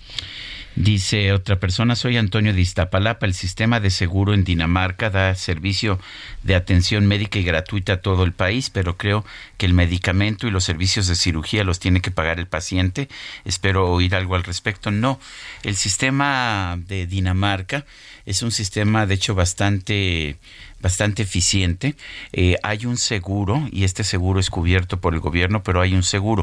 Eh, una parte de, de, todos los procedimientos y de los medicamentos eh, los paga el paciente. Hay un coaseguro, como en casi cualquier seguro, pero, o sea, no es 100% gratuito y además los pacientes pueden optar por seguros adicionales o por tratamiento médico privado adicional, pero es un seguro de gastos médicos. Lo que no tienen es estas grandes instituciones eh, que tenemos nosotros en México como el IMSS y el ISTE que se vuelven pues burocráticas eh, con el tiempo. Contrasta el danés que es considerado junto con el suizo como los mejores sistemas del mundo, pero contrasta con el suizo que es también universal pero es 100% privado. Bueno, pues son las 9 de la mañana, 9 de la mañana con 39 minutos. Tenemos a tanto Lupita como yo un libro que hemos estado tratando de leer eh, con rapidez eh, por dos razones. Una, porque estamos muy entrados. Está re dos. bueno. Está muy bueno. Y dos, porque es, un, es una novela muy grande, muy grande, o sea que yo no sé cómo termina, pero sé cómo empieza y la verdad es que captura la imaginación desde un principio. Es una novela de un autor eh, pues que ha tenido ya un gran, gran éxito en nuestro país, eh, que se ha, sobre todo en los, con sus últimas novelas, se ha decantado claramente como uno de los mejores, si no es que el mejor novelista mexicano de la actualidad. A lo mejor habrá alguien que me, que me cuelgue por eso. A, a, mí me encanta, ¿eh? Pero a mí me encanta. Salvar el fuego es espléndida. Sí. Bueno, pues está publicando una nueva novela, se llama Extrañas. Su nombre es Guillermo Arriaga. Guillermo, gracias por tomar nuestra llamada. La verdad, eh, me hubiera gustado terminar la novela antes de, de, hacerte esta entrevista, pero pues a lo mejor es, es mejor que no la haya yo terminado. Eh, en primer lugar, te sales de pues te sales del ambiente natural, te sales de, de, tu país, te vas a la Inglaterra del siglo XVIII. Es una gran apuesta, ¿no es así? Primero que nada, buenos días, queridos buenos Lupita días. y Sergio, ¿cómo están? Bien, muy Con bien. el gusto de saludarte esta mañana. Este, sí, claro, es una, es una apuesta. Eh, yo siempre he querido que mi trabajo lo defina la apuesta.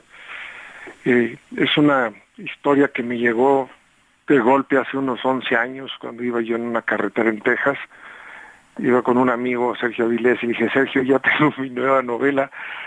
Y se la, se la conté. No, no, no, no, tengo idea por qué, por qué surgió esta, esta necesidad de contar esta historia. Y la, la trabajé durante un par de años.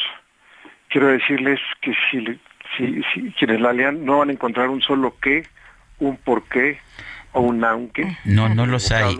Eso me, me llama mucho la atención el estilo y ya iremos a eso, pero a ver, continúa. Sí, Sí, tampoco hay palabras que se usaron después de 1790. Todas las palabras son acuñadas antes de 1790, lo cual me, me impidió eh, utilizar vocablos indispensables para la medicina, como torso, escalpelo, consultorio, no las pude usar porque no eran de la época. Y bueno, el, el- el- traté que la puntuación y el estilo fuera de acuerdo a la Inglaterra de ese, de ese siglo. Sí. Guillermo, todos tus libros nos hablan de las pasiones de los seres humanos y en este caso de la pasión de este chavito William, cuéntanos.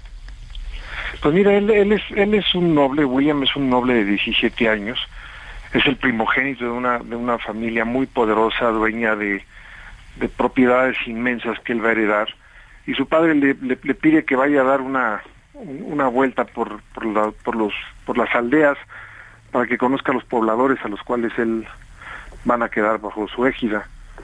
Y ahí se topa con, con un par de, de- de seres, con un par de, de personas que lo trastocan absolutamente y muy conmovido va, va con su padre y dice tenemos que hacer algo por ellos y su padre dice no no no no podemos hacer nada y él se empeña en, en tratar de hacer algo y eso va a cambiar su vida de manera definitiva y lo va a llevar por un periplo sobre la ciencia, la medicina y cómo esto se antagoniza con las visiones religiosas y aristocráticas del siglo XVIII.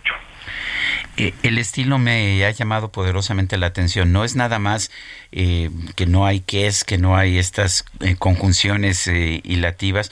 Eh, es el uso, por ejemplo, de comas donde usualmente esperaríamos un, un punto y seguido, un punto y aparte, muy pocos puntos y apartes, como que le das un ritmo. No, no me di cuenta, pero cuando, cuando iba yo leyendo la novela, sentí que iba un ritmo de narración que no me podía detener y en parte es eh, este uso novedoso de la puntuación. Eh, ¿Cómo surge eso? Mira, eh, eh, parte del estilo de la puntuación tiene que ver con la forma en que se escribió en el siglo XVIII. El punto y aparte, el- esa cuestión telegráfica de- del estilo contemporáneo, eh, no se no se utilizaba en el siglo XVIII. Entonces traté de, de dar la sensación de, de, de este estilo de, de esa época. Y luego ya ya me seguí porque creí que, que daba un flujo y, y daba una sensación eh, porque la, la, la puntuación también brinda una sensación al lector. Tan solo ver la caja del- de la tipografía ya ya va creando una sensación en el lector y quise llevar esta sensación al extremo Bueno, pues eh, lo que te podemos decir, Guillermo, es que estamos muy metidos los dos, Guadalupe y yo, en extrañas y pues que, que seguiremos leyendo y espero que mucha gente más se meta en este mundo, en este mundo tan especial que has creado en esta nueva novela. Guillermo Arriaga, gracias por conversar con nosotros. No al contrario muchísimas gracias por el espacio y les mando un gran abrazo Gracias igualmente, Guillermo Arriaga. Y me recordó mucho, ¿sabes? Eh, aquellas novelas como las de Wilkie Collins. ¿Sí? Sí, sí, sí, me gustó muchísimo. Bueno, pero vamos, vamos a un resumen de la información más importante. El presidente Andrés Manuel López Obrador reveló que en su conversación con el empresario Elon Musk coincidieron en que el mayor recurso de México es la calidad de sus trabajadores. Hablamos de que sin esos subsidios, las ventajas comparativas de México son únicas en el mundo. Y coincidimos, y repito, eso me dio mucho gusto, que el recurso principal de México es la calidad de sus trabajadores, la ética, la responsabilidad, la creatividad de los trabajadores mexicanos. Y él coincidió plenamente. Eso no se encuentra en otros lugares del mundo. La calidad de la fuerza de trabajo, de la mano de obra, el profesionalismo, la responsabilidad de los trabajadores mexicanos. Bueno, por otro lado, el presidente criticó la actitud y las declaraciones de diversos funcionarios y congresistas de los Estados Unidos sobre la aprobación del llamado Plan B en materia electoral. ¿Qué le digo con todo respeto al señor Blinken del Departamento de Estado? Que hay más democracia actualmente en México que en Estados Unidos. Y que en vez de estarse metiendo, actuando de manera injerencista en nuestros asuntos, si quieren seguir con la misma política, pues que se ocupen de lo que está pasando en el Perú, donde ahí la embajadora de Estados Unidos es la asesora de los golpistas que pisotearon las libertades y la democracia en ese país, destituyendo injustamente al presidente y encarcelándolo. Bueno, señores, ustedes son injerencistas, deberían meterse con Perú y no conmigo. Bueno, muy lógico. Deberían aprender, ¿no? En este espacio, el representante de Morena ante el INE, Mario Yergo, rechazó que su partido busque acabar con la competencia al presentar una solicitud formal para que se le quite el registro al Partido Acción Nacional. No, de, de ninguna manera, Sergio. Simple y sencillamente vivimos en un estado eh, de derecho y creemos que hay elementos para que el propio Instituto Nacional Electoral se pronuncie al respecto, integre las diligencias correspondientes y desde luego turne a la sala regional especializada este tema. El subsecretario de Prevención y Promoción de la Salud, Hugo López Gatel, informó que la pandemia de COVID-19 en México ya suma siete semanas de descenso. El ejército de Ucrania afirmó que la situación alrededor de la ciudad de Bakhmut es extremadamente tensa, debido a que las fuerzas rusas han tenido avances en las últimas semanas. El Ministerio de Defensa de Rusia informó que logró derribar dos drones ucranianos, los cuales probablemente tenían como objetivo atacar infraestructuras civiles en el sur de su territorio.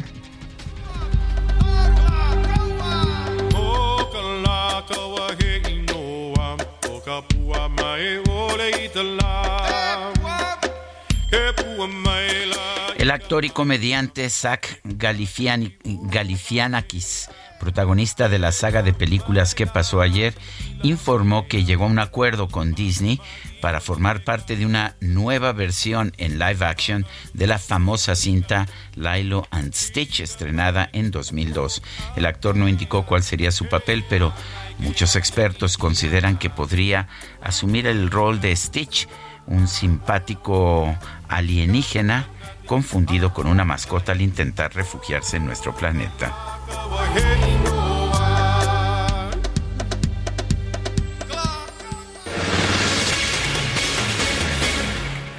Y en la línea telefónica, Federico eh, Guevara, que Federico Arreola. Arreola, ah, perdón, perdón, ya Nos lo iba yo. pusieron eh, mal. nos lo- ya, yo dije, vámonos con el corresponsal. pero no, Federico Arreola, ¿cómo te va? Qué gusto saludarte esta mañana. Muy buenos días. Buenos días, ¿cómo están? Este, pues, Bien, eh, ¿tú qué tal? Pues este, vamos a hablar de la 4 Tesla, ¿no? Así le andan, así le andan diciendo ahora. Eh, yo digo, creo que era lógico que que Andrés Manuel iba a terminar rectificando, el presidente López Obrador iba a terminar rectificando en su, su veto, en mi opinión, para nada justificado a la instalación de una fábrica de estos coches este, eléctricos. en- Que tú lo decías aquí la semana pasada, o sea, tú no estabas de acuerdo, no decías un error. Pues no, un error muy grave, este, porque para empezar, las decisiones de inversión no deben ser de los gobernantes, sino de los inversionistas. Este, y entiendo que Tesla ha analizado ubicarse cerca de Monterrey ya durante bastante tiempo, ha evaluado muchas cosas y no no es así tan fácil cambiarse nada más porque entre comillas no hay agua cuando este pues la verdad es que Tesla no es una es una cervecera, una refresquera que consuma agua en cantidades así enormes y no y no consume agua de la que bebemos, sino este agua tratada, un tema en el que Monterrey es líder. Qué bueno que Andrés Manuel rectificó, este hacía falta que lo hiciera y hace falta que lo haga en, en, en otros temas también, ¿no? Este, por ejemplo, yo podría estar de acuerdo con él en que en Perú fue tratado muy injustamente el, el, el presidente Castillo, pero pero ahora la presidenta es esta otra señora que no recuerdo su nombre.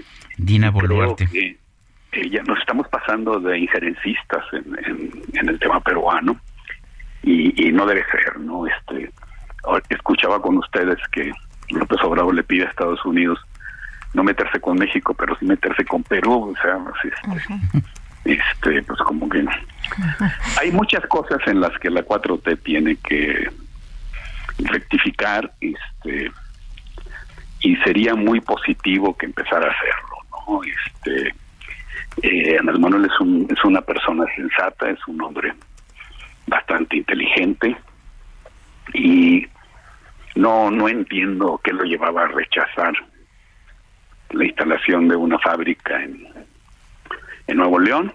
Eh, bueno, se, echó para atrás con un argumento similar al de al de la planta cervecera de Mexicali, aunque la planta cervecera de Mexicali también estaba haciendo unas obras de infraestructura hídrica que eran muy importantes. Pero bueno, en Mexicali por lo menos hubo una consulta no no muy bien hecha, digamos, pero se le preguntó a la gente eh, no, si hubiese Andrés Manuel preguntado a la gente de Monterrey, creo que aplastantemente, inclusive la gente que está sufriendo los recortes de agua, habría votado porque sí se instale la fábrica. Hay una cultura empresarial muy importante. Este, el, el problema del agua lo tendrán que resolver el, gobierno estatal este, y el federal juntos. Este, no, no puede dejarse Monterrey morir de sed y y bueno se impuso la sensatez y la razón en este en este asunto y qué bueno porque híjole el no no quiero ni pensar lo que habría pasado con el prestigio del país si si Tesla hubiese llevado sus operaciones a Texas o a Indonesia o a no sé dónde decían que las iba a llevar qué bueno que rectificó rectificar es de sabios este, mantenerse en errores es de gente no inteligente. Eh, todos tenemos que rectificar, todos tenemos que corregir y todos tenemos que ceder más este, en este país. Viene el debate sobre el plan B electoral en la Corte. Eh, yo espero que los ministros, ministros y ministras encuentren un punto medio al, al, al analizar pues, el paquete de reformas a la legislación electoral, porque son muchas, y no vayan a tomar eh, pues, posiciones radicales en, ningún sentido. Creo que se puede. Muy Leía yo en, en, el tema del, de la interrupción del embarazo, tomaron una, una decisión este intermedia entre proteger el, derecho del, bueno. a la vida y, y el derecho de la mujer a, Federico, se nos acaba el tiempo, nos, nos llega la, la guillotina. Gracias por hablar con nosotros y nosotros nos escuchamos mañana. Gracias de todo corazón. Pásela bien. Heraldo Media Group presentó Sergio Sarmiento y Lupita Juárez.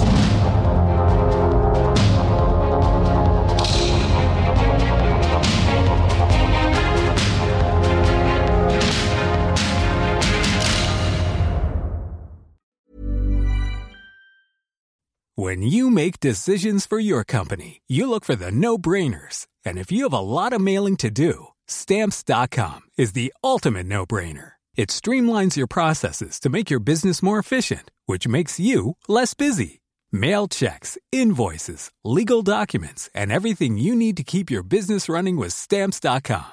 Seamlessly connect with every major marketplace and shopping cart Schedule package pickups and see your cheapest and fastest shipping options from different carriers with rates up to 89% off USPS and UPS rates. And with the stamps.com mobile app, you can take care of mailing and shipping wherever you are. Make the same no-brainer decision as over 1 million other businesses with stamps.com. Sign up with code program for a 4-week trial plus free postage and a free digital scale. No long-term commitments or contracts. That's stamps.com. Code program.